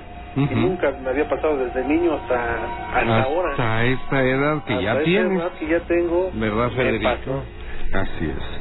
Eh, al platicarlo con tu señora esposa, ¿qué pensaba? ¿Qué, o sea, ¿cuál es el comentario de ella? No, pues es que de ella, ella sí lo observó, fue el primero que este, ella primera. se dio cuenta. El- yo no era, el- ahora sí que el que no creía era yo hasta que me pasó, o sea, lo, lo observé y pues me quedé así como que, pues sí, me, me, me sacó de onda. No, pues pero- sin aliento, ¿no? Sin aliento, sí. Sin aliento y sobre todo, pues no encontrar una respuesta a este tipo de, de fenómenos. Sí, porque, Porque, lo hicieron, de veras, de verdad lo hicieron así como que la estaban forzando la chapa. Sí, sí, y no, no en una forma suave. No, no, una sino forma Era una forma muy vigorosa. Sí, sí, ese fue el detalle y por eso yo Abres también la puerta y no encuentras a Nada, nadie, dice no Dios santo. Bueno, por una parte, qué padre, ¿no? Sí, por una Pero- parte sí, pero... Pero por otra dicen, mira, ya abrió solito la puerta, ya la abrió. Pásenle, bienvenidos. Dicen, no, Sí, no, hombre, no, no. Pero créanme que nunca lo había vivido en mi vida, ¿eh? Ya lo creo. Nunca lo había vivido hasta ahora que me, me- me, me suscitó. Sí, mi amigo. Sí, te creemos.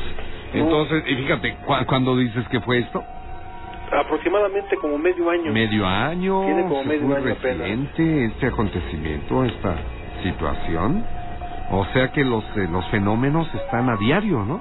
Sí. Trabajando a diario. Hace seis meses te tocó a ti. Sí. Pero pues a algunos amigos, bueno, el relato anterior de José Ramírez, el martes, sintió que le tocaron la espalda. Sí. Voltea y no hay nadie. Aquí lo que debemos eh, entender es, Federico Martínez, ¿tú crees en la, en la en la existencia del mundo espiritual? ¿Tú crees que los muertos, las personas fallecidas, las almas en pena, los fantasmas, estén muy cerquita de nosotros o estén aquí en el plano físico? ¿Tú lo Pues, crees? pues yo digo que sí. Yo creo que sí. Yo tengo la creencia que, que sí. Bueno, pues de hecho cuando es día de... de, de Muertos. Los muer- de muertos, pues yo pongo mi ofrenda y... Y este y bueno pues yo digo que sí. Qué bueno. pero nunca nunca lo había o sea nunca Ah, Qué curioso. nunca me había pasado hasta O- ojalá y que esta no sea el inicio de una larga serie de fenómenos a los cuales te vas a, a enfrentar o bien que vas a ser eh, partícipe de ellos. sí hombre Eh, esperemos que no. Ya son seis meses, amigo. Sí ya son seis O sea, meses Cuando a alguien le quieren estar dando guerra es diario, Federico. eso sí ¿Verdad, mi amigo? sí sí Qué sí bueno. pero bueno Pues- ojalá y Ojalá y no. Y ya ya no. no pase mayores. Te quiero agradecer muchísimo. no al contrario llamada. muchas gracias y, y pues bonito programa me Muchas yo cada que estoy de noche Ajá. Este ya sea en su pobre casa o, Sí, en el trabajo pues me Sí. acompaño con ustedes Qué bueno, mi este, amigo. muy amables y, y gracias y aquí estamos escuchándolos todos los días. Claro que sí, mi Federico. Muy buenas noches. Buenas noches. Hasta luego. Hasta luego. Bye. 16 años de terror. Y los que faltan todavía. Y vamos a mandar un saludo para Mario, camarada, pero así enorme de Candita. Saludos, mi Mario. Que pases buenas noches escuchando La Mano Peluda. Y también Candita y toda la gente que está presente en el programa. Saludo cordial para Gerardo Petrov. Eh, dice, don Rubén, ¿qué tal? Soy Gerardo Petrov, no sé si se acuerde de mí. Dice, le quiero preguntar algo. Dice, me salió una marca en mi espalda eh, que empezó con un punto negro, negro así como un, un- un lunar. Ahora está tomando una forma muy extraña y he tenido cambios físicos muy notables, pero muy extraño y mentales. Dice, eh, muy notables, pero muy extraño y mentales. En mí estoy algo preocupado. ¿Y el médico, mi querido Gerardo? Ya fue usted a visitar al médico, ¿verdad? Para mostrarle, pues, esa marca que dices que tienes. No lo has hecho, tienes que hacerlo. Tienes que conocer la opinión, el diagnóstico de un hombre de ciencia y que te puede decir que sea producto de eso. Fue una caída, dices que fue, eh, comenzó como un puntito, como un lunar, una peca, que se fue desarrollando. No he visto esa, digo, si te puedes sacar una foto y la puedes enviar a mano peluda Grupo Fórmula, pues para saber de qué estamos hablando, ¿verdad? Pero sí te sugiero que vayas al médico. Raúl Vázquez dice, hay una película que se llama Magic y en esta película fue el estreno de Anthony Hopkins, Hannibal Lecter, y también era de un muñeco ventríloco que lo dominaba. Que oh, mira nada más. Yadira Cruz dice, ya llegué a ver, dice, yo llegué a ver, dice, oh, yo llegué a ver la dimensión desconocida y era súper bueno ese programa, a lástima que sea tan viejito, pero sí daba miedo, ya ni las películas de terror que sacan hoy en día. No, es que en serio. Además también la época, quiero decirles que nosotros éramos un poquito, o sea, estábamos un poquito más atrasadones, no estábamos tan despiertos como los chavos de hoy, la época moderna, antes pues sí, a lo mejor nos asustábamos un poquito, pero no, lindo, ¿eh? En verdad, la dimensión desconocida. Amigos, pausa, chocolate, es la mano peluda. No puedes dejar de escuchar las historias de terror.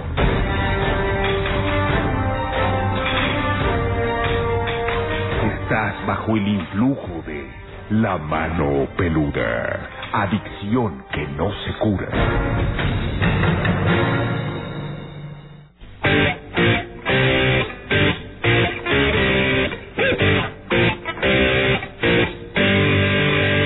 Comuníquese a la mano peluda.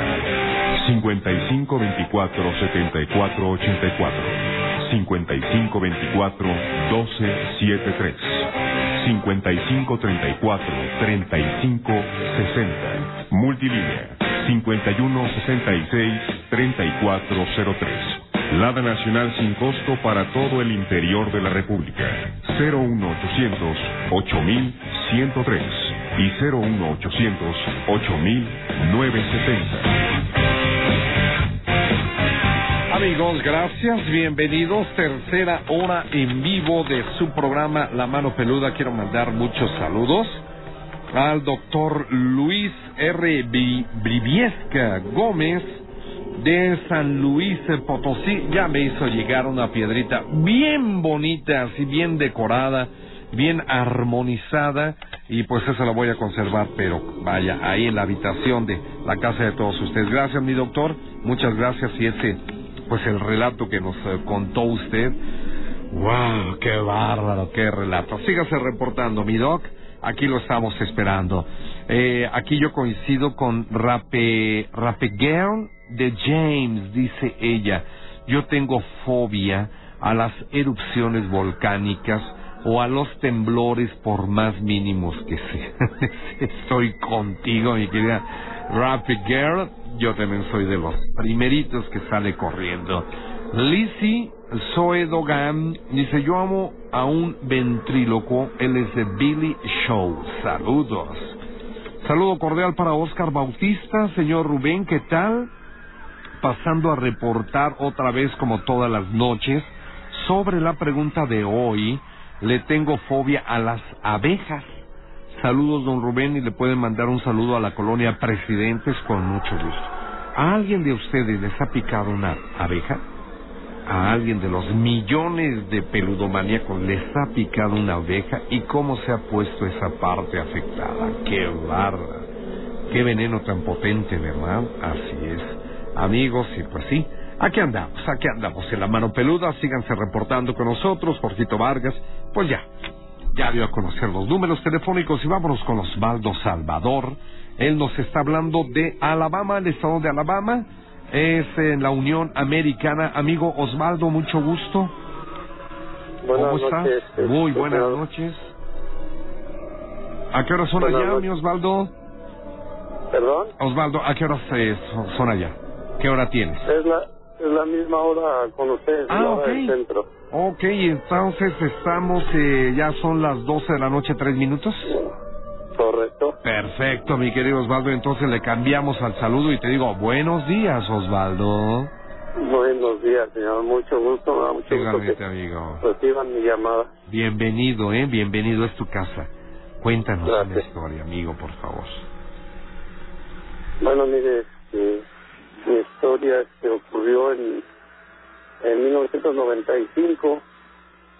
Eh, yo soy de Tepeji del Río y ahí en una finca que estaba en construcción, este, pues a mí me contrataron para, este, desde que comenzó la construcción, a la misma vez, este, arreglar el jardín, porque es, es muy grande el jardín. Se iba construyendo a la misma vez que la finca. A esa finca llegaron aproximadamente entre 7 y 8 personas de Mérida a trabajar y por lo cual pues este, vivían ahí en la finca. Pero en especial este, a un muchacho de nombre Domingo este, le encargaron la tarea de, de velar, de velador. Este muchacho este, era el responsable de velar por las noches en la finca. Resulta que un fin de semana, un sábado, este, se fueron todos a bailar a un lugar, eh, al centro de Tepeji del Río. Y pues él, con la preocupación como encargado de la finca, este, pues se vino antes y dejó a todos en, allá en la fiesta. Y él llegó antes a dormir, entonces este, él, me, él llega y este, cuando ya este, se está acostando, como a los cinco minutos, dice él, de estarse procediendo a, a dormir, este, pues se percata de que una, una mujer vestida de blanco, con pelo largo, nunca le dio el rostro, me dice él, este, está junto a él y le, y le da la mano y le dice, este, ya vámonos, ya nos vamos. Y dice que pues él no, no, no reaccionaba a, a creer lo que estaba viendo y este pues le dice este pues a dónde Eh, ya nos vamos ya te vas conmigo y este dice que le dio la mano. Entonces este lo, lo llevó de la mano. Eh, para esto este muchacho él no conoce la ciudad no conoce el pueblo este él le digo él es de Mérida. Y entonces él no conoce Tepeji del Río, pero lo, lo, lo que nos va contando cuando regresa, nos va indicando lugares, a los que somos de ahí, pues sabemos de qué nos está hablando. Claro. Y ese se lo llevó caminando a lo largo de la ribera de un canal que, que está ahí en el poblado, que llega hasta el centro de la ciudad, y él nos fue contando cómo lo llevaba de la mano. Y nos contaba de los lugares que él pasó, los cuales él, pues por lógica no sabía ni, cómo, ni que existían. Pero a la vez que nos lo estaba contando, pues nosotros sabíamos de qué nos estaba hablando. Pasó por una cancha de fútbol, incluso pasó por el centro de la ciudad de Tepeji del Río. Eh, lo llevó a un lugar que se llama la presa escondida, allá en el vertedero, en la cortina que le llamamos. Y él dice que él vio donde cae el agua de la presa y vio hacia abajo. Pero no paró ahí, sino que lo siguió llevando de la mano y nos cuenta que pasó frente a, a unas factorías, unas fábricas. Ajá, y como él nos contaba, pues yo en esas fábricas, incluso yo trabajé en esas fábricas, yo las conocía y sabía cómo se llamaban. Y sé que se llama ahí el lugar Santiago Tlautla. Eh, él va caminando, para esto pues deben de ser como 30 kilómetros que él ya caminó para lo que él nos va contando hasta la presa. Eh, pues, de la presa a las fábricas que yo les digo debe de haber otros 15 kilómetros.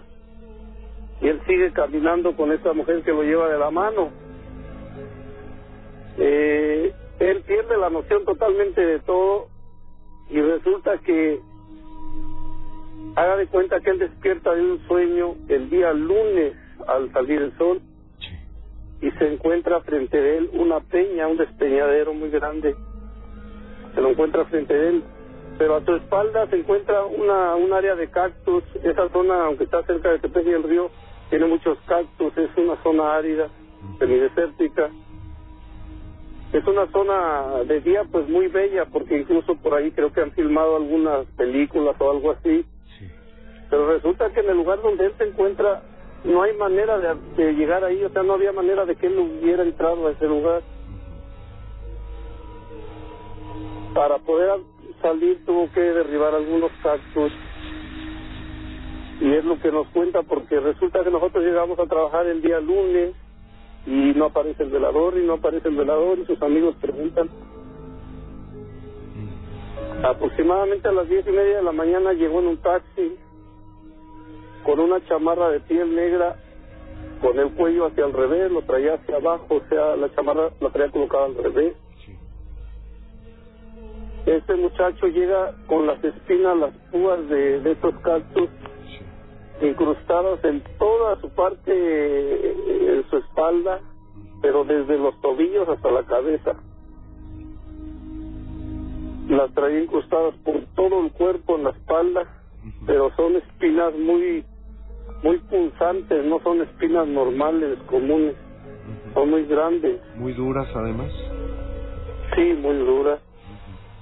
Entonces, este, pues su amigo el de más confianza, pues lo desnuda prácticamente ahí frente a todos eh, y se las empieza a quitar, las comienza a quitar y nos está contando a la vez todo lo que le sucedió por los lugares que pasó y a las personas que estábamos ahí con él, que éramos de ahí, de, de Tepeji, pues todo lo que nos contaba tenía, concordaba con los lugares, los cuales él no conocía, porque él acababa de llegar de Mérida. Y, y esa, es, esa es la historia que le pasó a este muchacho de nombre Domingo. Afortunadamente no perdió la vida. No, no, Bueno, quedó muy maltrecho, quedó muy, muy mal. Pero bueno, eso fácilmente se puede recuperar. Pero Sí, en sí, algunos sí. de los casos, en muchos de los casos, amigos Baldo, se pierde la vida. Ahí mueren. Sí, sí, sí he sabido de casos. ¿Verdad, amigo? Mira, pues aquí siquiera demos gracias a Dios de que el muchacho vivió una situación bastante, bastante pesada, difícil, pero sigue con vida, yo creo, ¿no, Osvaldo? Sí, él sigue con vida, aunque le- déjeme le cuento, quedó con, con secuelas, él, él, él quedó, me, él ya ya se traumaba, él ya no podía dormir, él más, es más, él ya no quería trabajar ahí, ya no quería trabajar porque él, él este, nada más esperaba en cuanto viniera esta mujer. Está- quedó muy alterado después de todo, mucho, todo mucho. esto que a él le sucedió. Entonces ahí es donde entraría la parte médica para sacarlo de este problema. ¿No sabes si él se trató? O... Pues eh, eh, lo- los arquitectos de la, de la de la compañía con la que trabajábamos, Sí, este pues pues sí le dieron ayuda, este, Qué bueno, ellos qué se lo llevaron, de hecho él se tuvo que regresar este, a, a su pueblo, a, a su estado, a Mérida, Sí. no sé de qué pueblo era, pero él radicaba en Mérida, toda la compañía radicaba en Mérida. Mérida, Yucatán. Ajá. Y este, bueno, eh, al lapso de unos tres meses todos se fueron, todos fueron de, de la obra. Ajá. ¿No y será porque se, ayer, bueno, se- ya- se ya nosotros terminó la obra? ¿Perdón? ¿Se terminó la obra? No, mire, ocurrió algo muy extraño con la obra. La obra Ajá. hoy día está inconclusa. Mm, todavía no se ha terminado. No, incluso lo- los dueños, los dueños eh, se divorciaron. Este, hubo litigios, hubo pleitos y el día de hoy estaba semi abandonada la obra. Por lo mismo. Hubo algo ahí muy extraño. Ujú. ¿Por qué Y ellos yo se cuando pelearon? posteriormente la la dueña me mandó a hacer cosas a mí bien extrañas cuando la dueña nunca se enteró de esto que le estoy contando Ah, ok. me mandó me mandó que yo eh, lanzara azúcar por toda su casa por todo el jardín por todos lados Ajá. ¿Con qué motivo? ¿Con qué razón? Ella me dijo que había algo extraño en su casa en su Mm, finca y mm, este, no sé quién le había dicho que, que, que tenía que hacer eso y este ella me habló y me dijo a mí yo necesito que tú hagas esto y yo fui y compré alrededor de 10 kilogramos de azúcar y los fui este pues a derramar por toda toda la finca. Esparcirla. No sé para qué ni, ni ni por qué pero fue algo muy extraño Obviamente, Osvaldo, también saliste tú de ahí. sí yo déjeme le cuento igual por mi parte. Eh, yo me fue muy mal ahí. Este, no entiendo por qué aguanté tanto ahí. Este, yo, yo llegué a estar tres meses sin un sueldo. Trabajando gratis. Traba- no trabajaba gratis, sí me pagaba, pero me retrasaban el pago, que se habían ido del país, que esto, que lo otro. Terminamos, terminamos mal. Yo, yo estuve ahí alrededor de cinco años en total y perdí todo. No hice nada esos cinco años. Claro. Qué cosa lo bueno que mi querido Osvaldo, pues aún eres joven. Pues sí, sí, estamos ¿verdad? echándole ganas Hay que acá. seguir trabajando. ¿Verdad? Pues yo te agradezco, Osvaldo, que nos hayas llamado, amigo, para contarnos esta historia. De pobre muchacho, ¿verdad?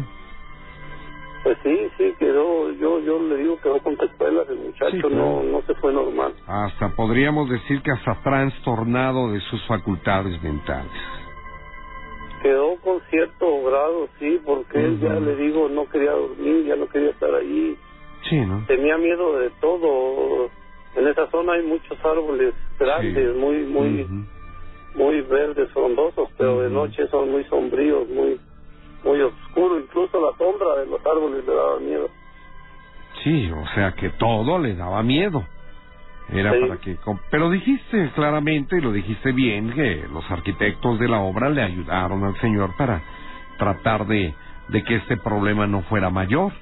Ya después no sabemos si siguió el tratamiento, le siguieron dando el apoyo, pero pues bueno, la historia queda, ¿no? Para la mano peluda. Ok, pues muchas gracias por Amigo Osvaldo, pues saludos a toda la comunidad allá en Alabama. Sí, gracias, le agradecemos. Este, se está pasando una situación muy difícil acá, pero, pero aquí estamos. Así es, amigo. Échale muchas ganas, ¿eh? Nos sigues llamando, Osvaldo. Ok, gracias. Gracias, amigo. Buenos días. Hasta luego. Bye. La mano peluda. Es un clásico. Aquí se reporta Arturo RD, dice la fobia más rara que conozco es la hipopomonstruosequipedaliofobia. Va de nuevo. Hipopomonstruosequipedaliofobia. Y es el miedo a las palabras largas. Qué bárbara, ¿eh? ¿Quién habrá inventado ese nombre? Pues bueno, usted sabe que por ahí, ahí salen las cosas. Saludo cordial para Jorge Omar García Santiago. Mande saluditos a Omar. Eh, un saludo, dice, mi mega superfobia es la soledad y la obscuridad. Jesús Orantes dice, ahorita con eso de las fobias, solo sé que tengo un amigo que le tiene fobias a las grandes alturas. También sé de las personas que tienen fobia o miedos a los payasos. Y ese miedo a los payasos fue fomentado por la película Eso. Esa película sí que fue de miedo. Y pues con esto se podría decir lo poco que sé sobre las fobias. Buenas noches a todos. Gracias, Jesús. Saludos. Arturo RD, un saludo también muy afectuoso. Eh, Lourdes Lara haciendo la, la mención, dice también fobia a las palabras largas. Ramón Godoy dice Se dice que cuando aparece una lechuza es porque alguien más cercano está por ver. ¿Qué tiempo? O sea, ¿en qué tiempo cuando llega se posa una lechuza cerca de una casa? Eh, se dice que alguien está cercano a morirse, pero ¿en qué tiempo? ¿Verdad?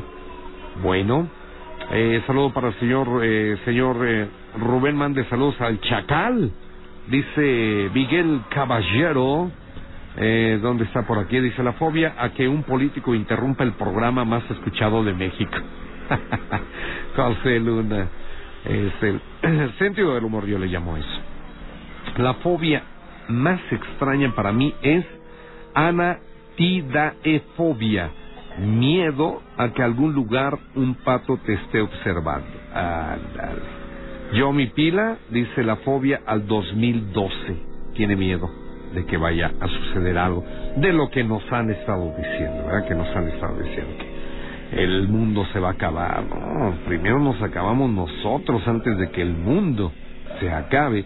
Señor Rubén, ¿le puede mandar un saludito a mi hermana Leida Sosa? Dígale que la quiero mucho y en cuanto al tema de hoy, yo le tengo fobia a las arañas. Saludos y mil bendiciones. Un saludo con mucho gusto y buenas noches. Saludo para mi brother Alan Alexis Castillo Lechuga. Lo escuchamos desde Tláhuac como todas las noches. Gracias por su compañía. Vayamos inmediatamente a la nota número 3. Seguimos con lo de las fobias.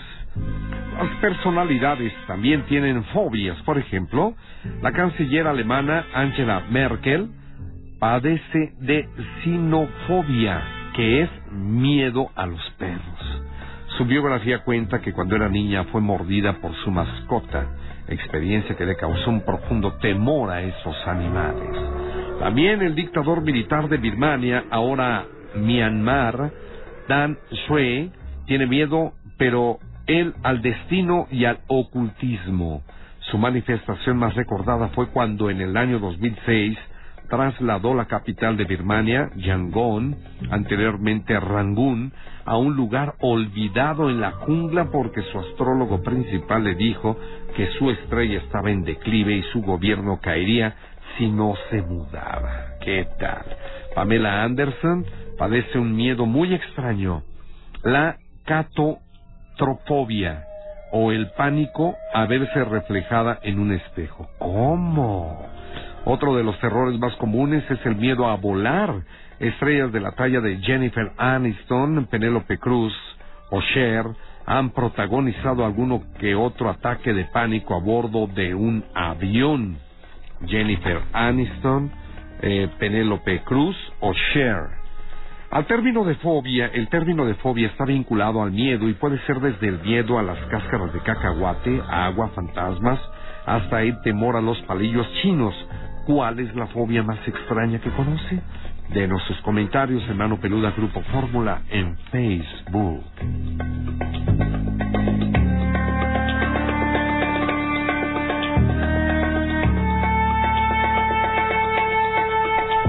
Saludos amigos, gracias, gracias a todos los que tan amablemente y tan eh, pues activamente están participando con sus comentarios. Eh, Michael Myers, yo tengo una megafobia a las ratas, pero que nadie sepa, ¿eh? No le vayan a decir a nadie, por favor. Luis David Maldonado Mata dice, ¿cuál es el teléfono? Alberto Bárcenas, buenas noches, don Rubén, saludos.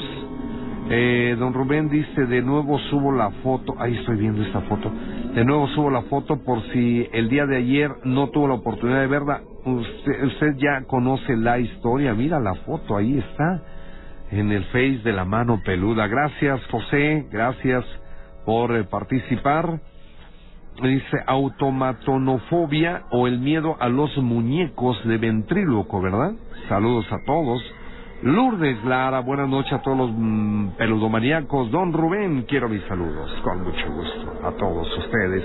Ya saben que aquí se les quiere. A lo mejor en ningún otro lugar los pueden querer tanto como nosotros, a los famosos pelu- peludomaníacos. Dice Raúl Vázquez, dice las que padece el detective Monk. I don't know, man, no entiendo nada. Dice dice, hoy ya no puedo más, al rato me chuto el podcast, estoy demasiado cansado, nos vemos al rato, bye don Rubén, gracias Ángel Félix.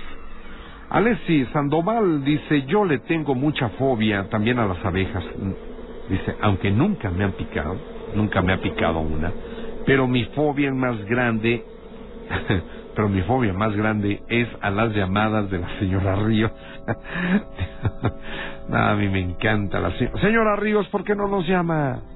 Salúdenos, aunque sea, aunque no tenga nada que platicarnos, salúdenos, ándele, llámenos.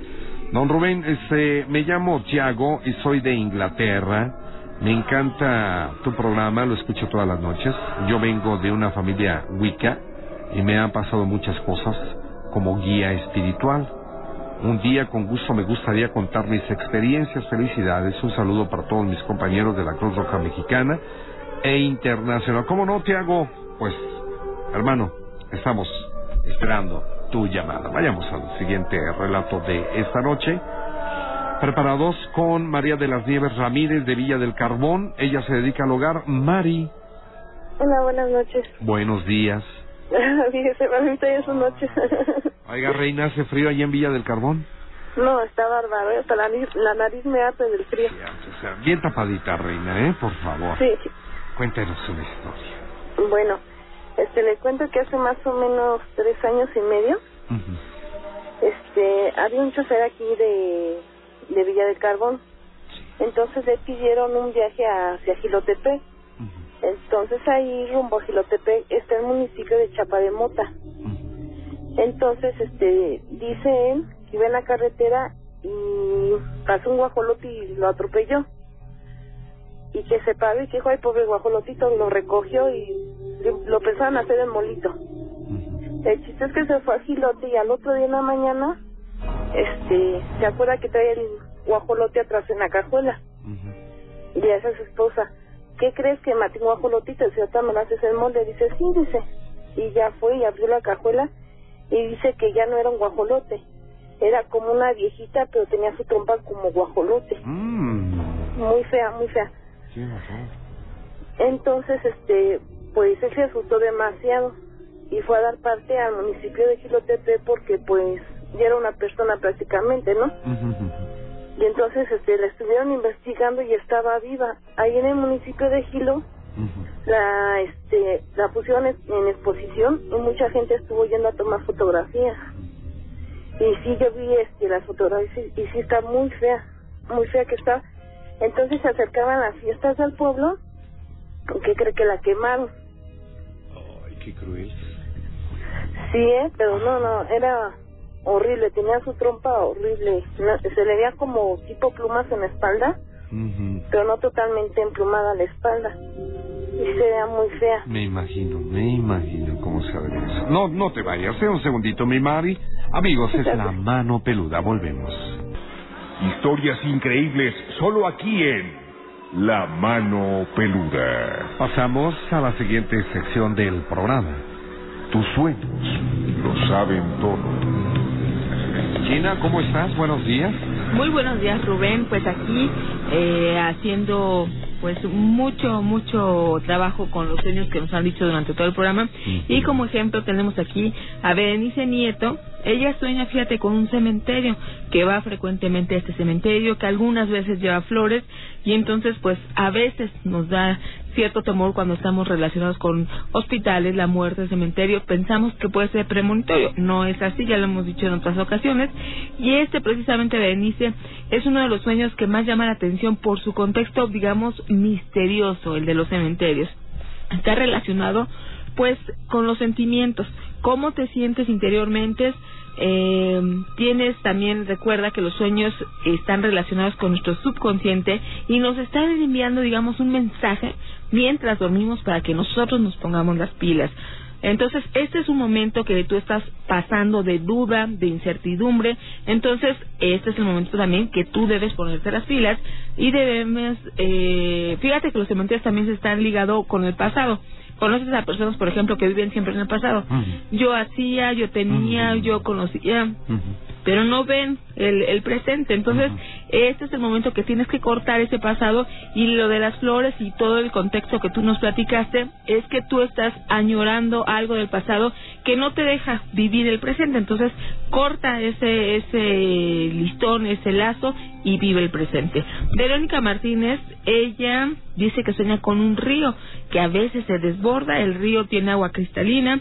Verónica, estos cambios se avecinan en tu vida, son noticias buenas, que esto es un sueño que si quisiéramos todos, vas a llegar a tener una estabilidad económica y te esperan cosas muy muy buenas, alegría en el entorno familiar, que esto es fundamental, es el motor de nuestra vida, nuestra familia, nuestra casa y hay nuevas oportunidades en el amor.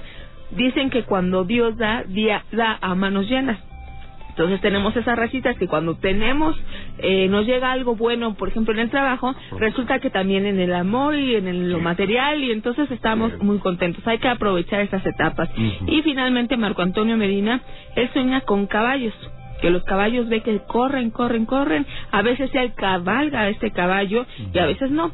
Pues Marco Antonio, los caballos están ligados con la elegancia, son inteligentes, rápidos, eh, son símbolos de energía, de fuerza, sin embargo, también eh, son a veces desconfiados y requieren de que alguien nos esté cuidando. Vamos a trasladar eso a tu caso entonces tú tienes esa arrogancia, podríamos decir, y entonces eso es lo que tenemos que cuidar, porque a veces eso nos puede traer problemas. Entonces tú sé como más terrenal, no te eleves tanto y vas a ver que vas a poder vencer esos cambios eh, que se avecinan en tu vida y deja a un lado la vanidad, que a veces esto no es tan conveniente tenerlo porque caes mal.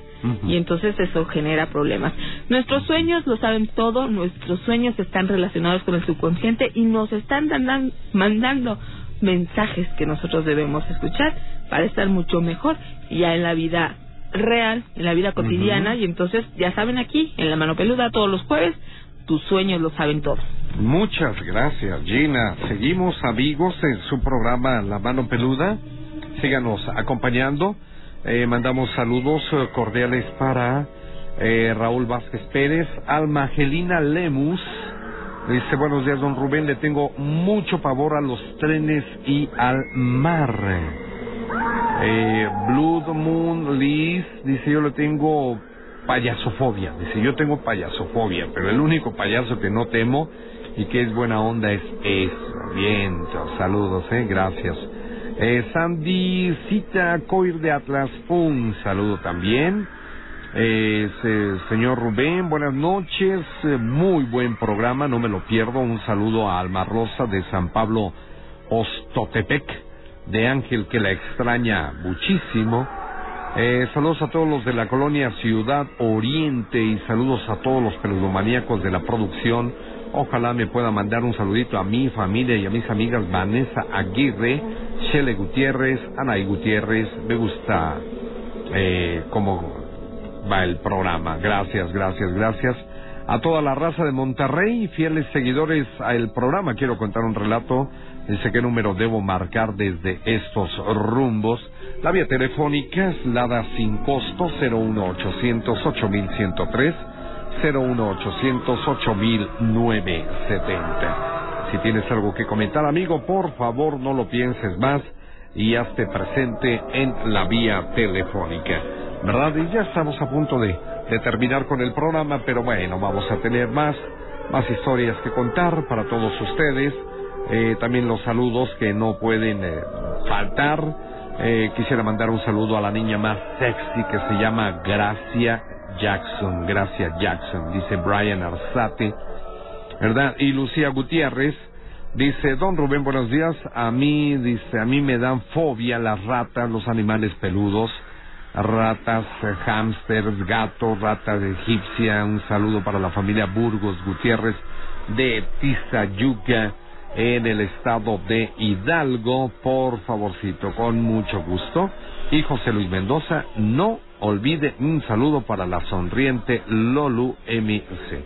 ¿Qué tenemos? Déjame ver qué checo por aquí. Este Benjamín Robles, de la Benito Juárez, estudiante. Mi querido Benja, ¿cómo estás? Buenos días. tal? Buenas, buenas noches. Este, lo que pasa es que estaba viendo lo de las fobias Ah, ¿qué pasó? y conozco una muy extraña, ¿Cuál es, cuál es, cuál es? la hexacosiexe-contaexafobia. Va de nuevo, a ver. Esa es la de, ah, ¿la digo de nuevo? Sí, sí, sí. Es la hexacosiexe-contaexafobia.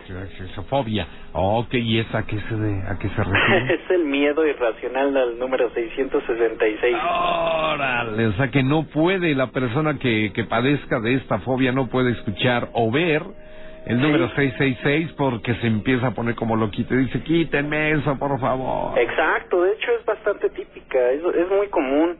Por ejemplo, este cuando nos, nos ponen en las placas el 666 o Sí. en un número el Sí, 666, sí, hay bastantes casos de esos.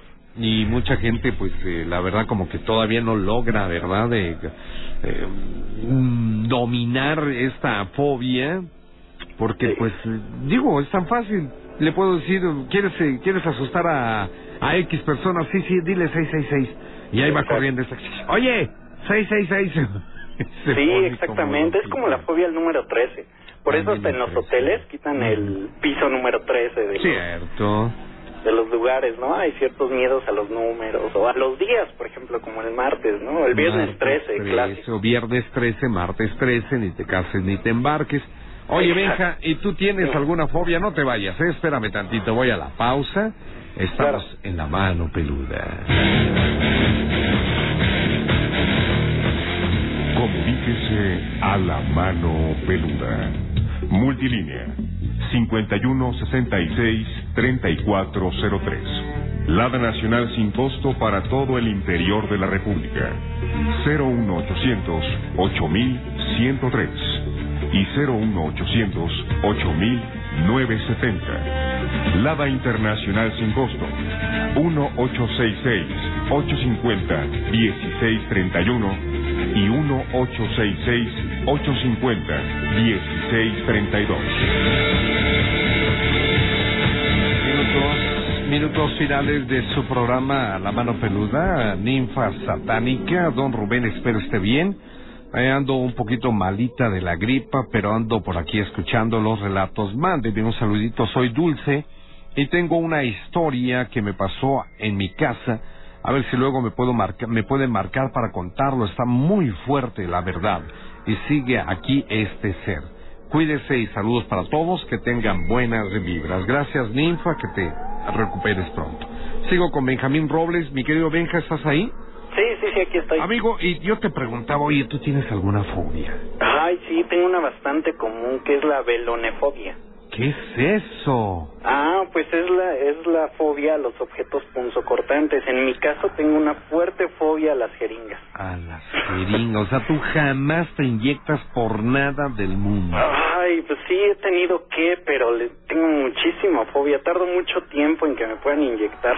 Híjole, sí, se ha de ser muy difícil. Yo y a veces ni, por- ni me doy cuenta cuando ya me inyectan, pero en el, en el momento es angustiante, hasta sudo. Sí, mejor que ni te que ni te avisen, ¿no? Sí, la verdad mejor Qué que me tranquilo, avisen. pum, órale, ahí está, porque ya sabes la efectividad que muestra una inyección, ¿verdad? Para curar algún mal. Vamos, a uno muy común que es la gripa. O sea, tú puedes estar tomando pastillas, pero pues tres, cuatro días. No, con una inyección, con dos o con tres, mira, pero estás al tiro ya. Yo a veces prefiero quedarme enfermo. ¿En me da mucho pánico. Fíjate que antes, este, así yo pasaba por lo mismo, hombre, y dije, no, no, no, no, las inyecciones desde que éramos pequeños nos traían pintos, ¿a poco no?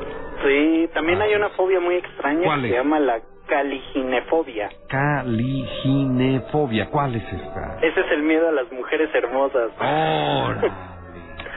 Se relaciona con la timidez también. ¿Habrá alguien que tenga esta fobia hacia una mujer hermosa?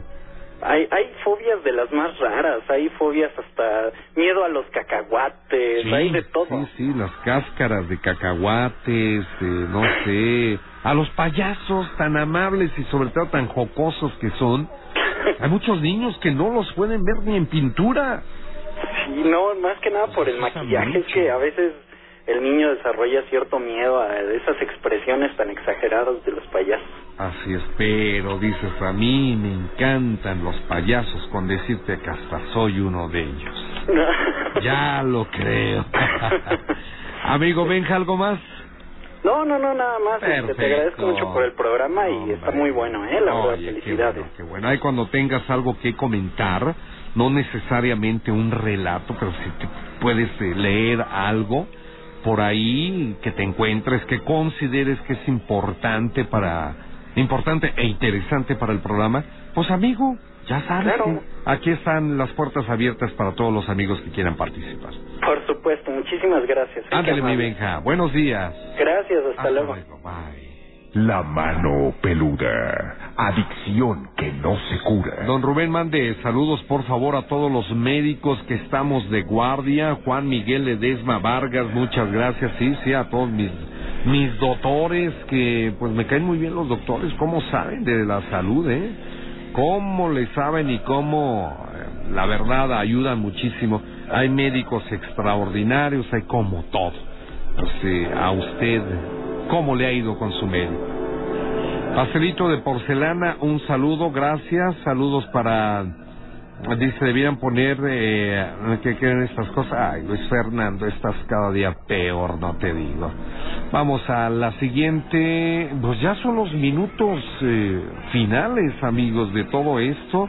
Y los comentarios que no se acaban, eh, no se acaban, y no se acaban, y no se acabarán, ¿verdad? Dice la Cipri Dice Carlos Cortés, la cipridofobia, cipridofobia es correcto.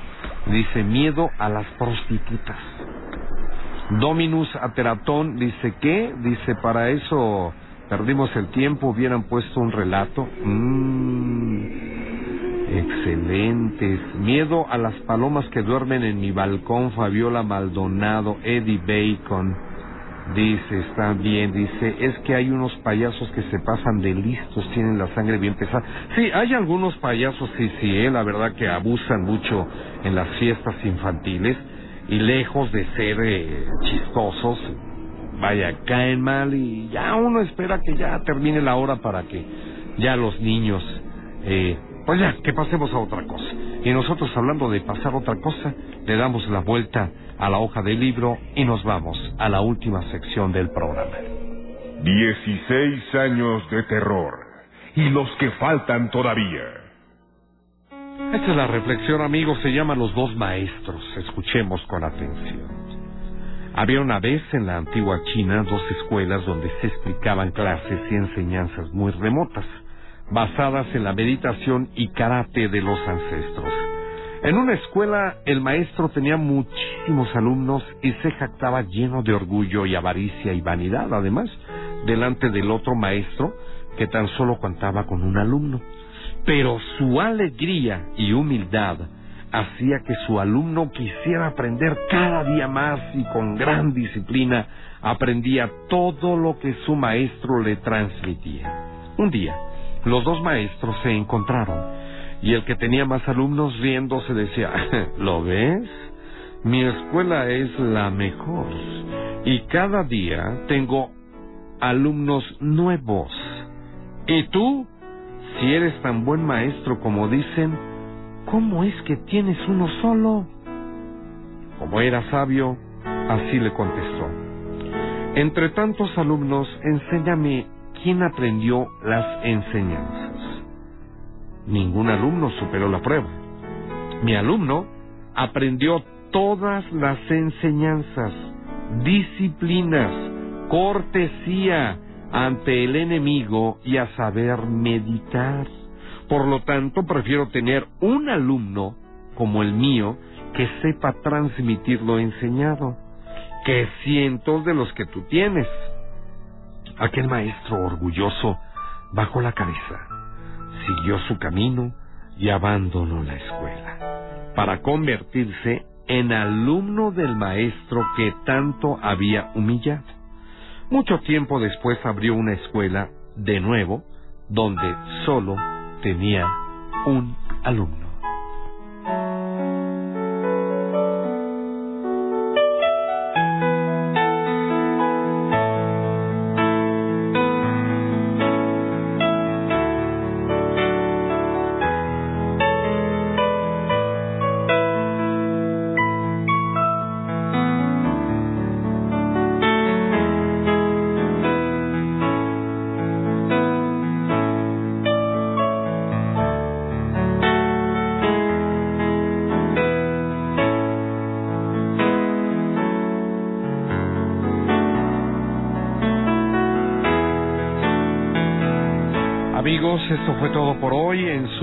La Mano Peluda correspondiente al día de ayer, que fue 24.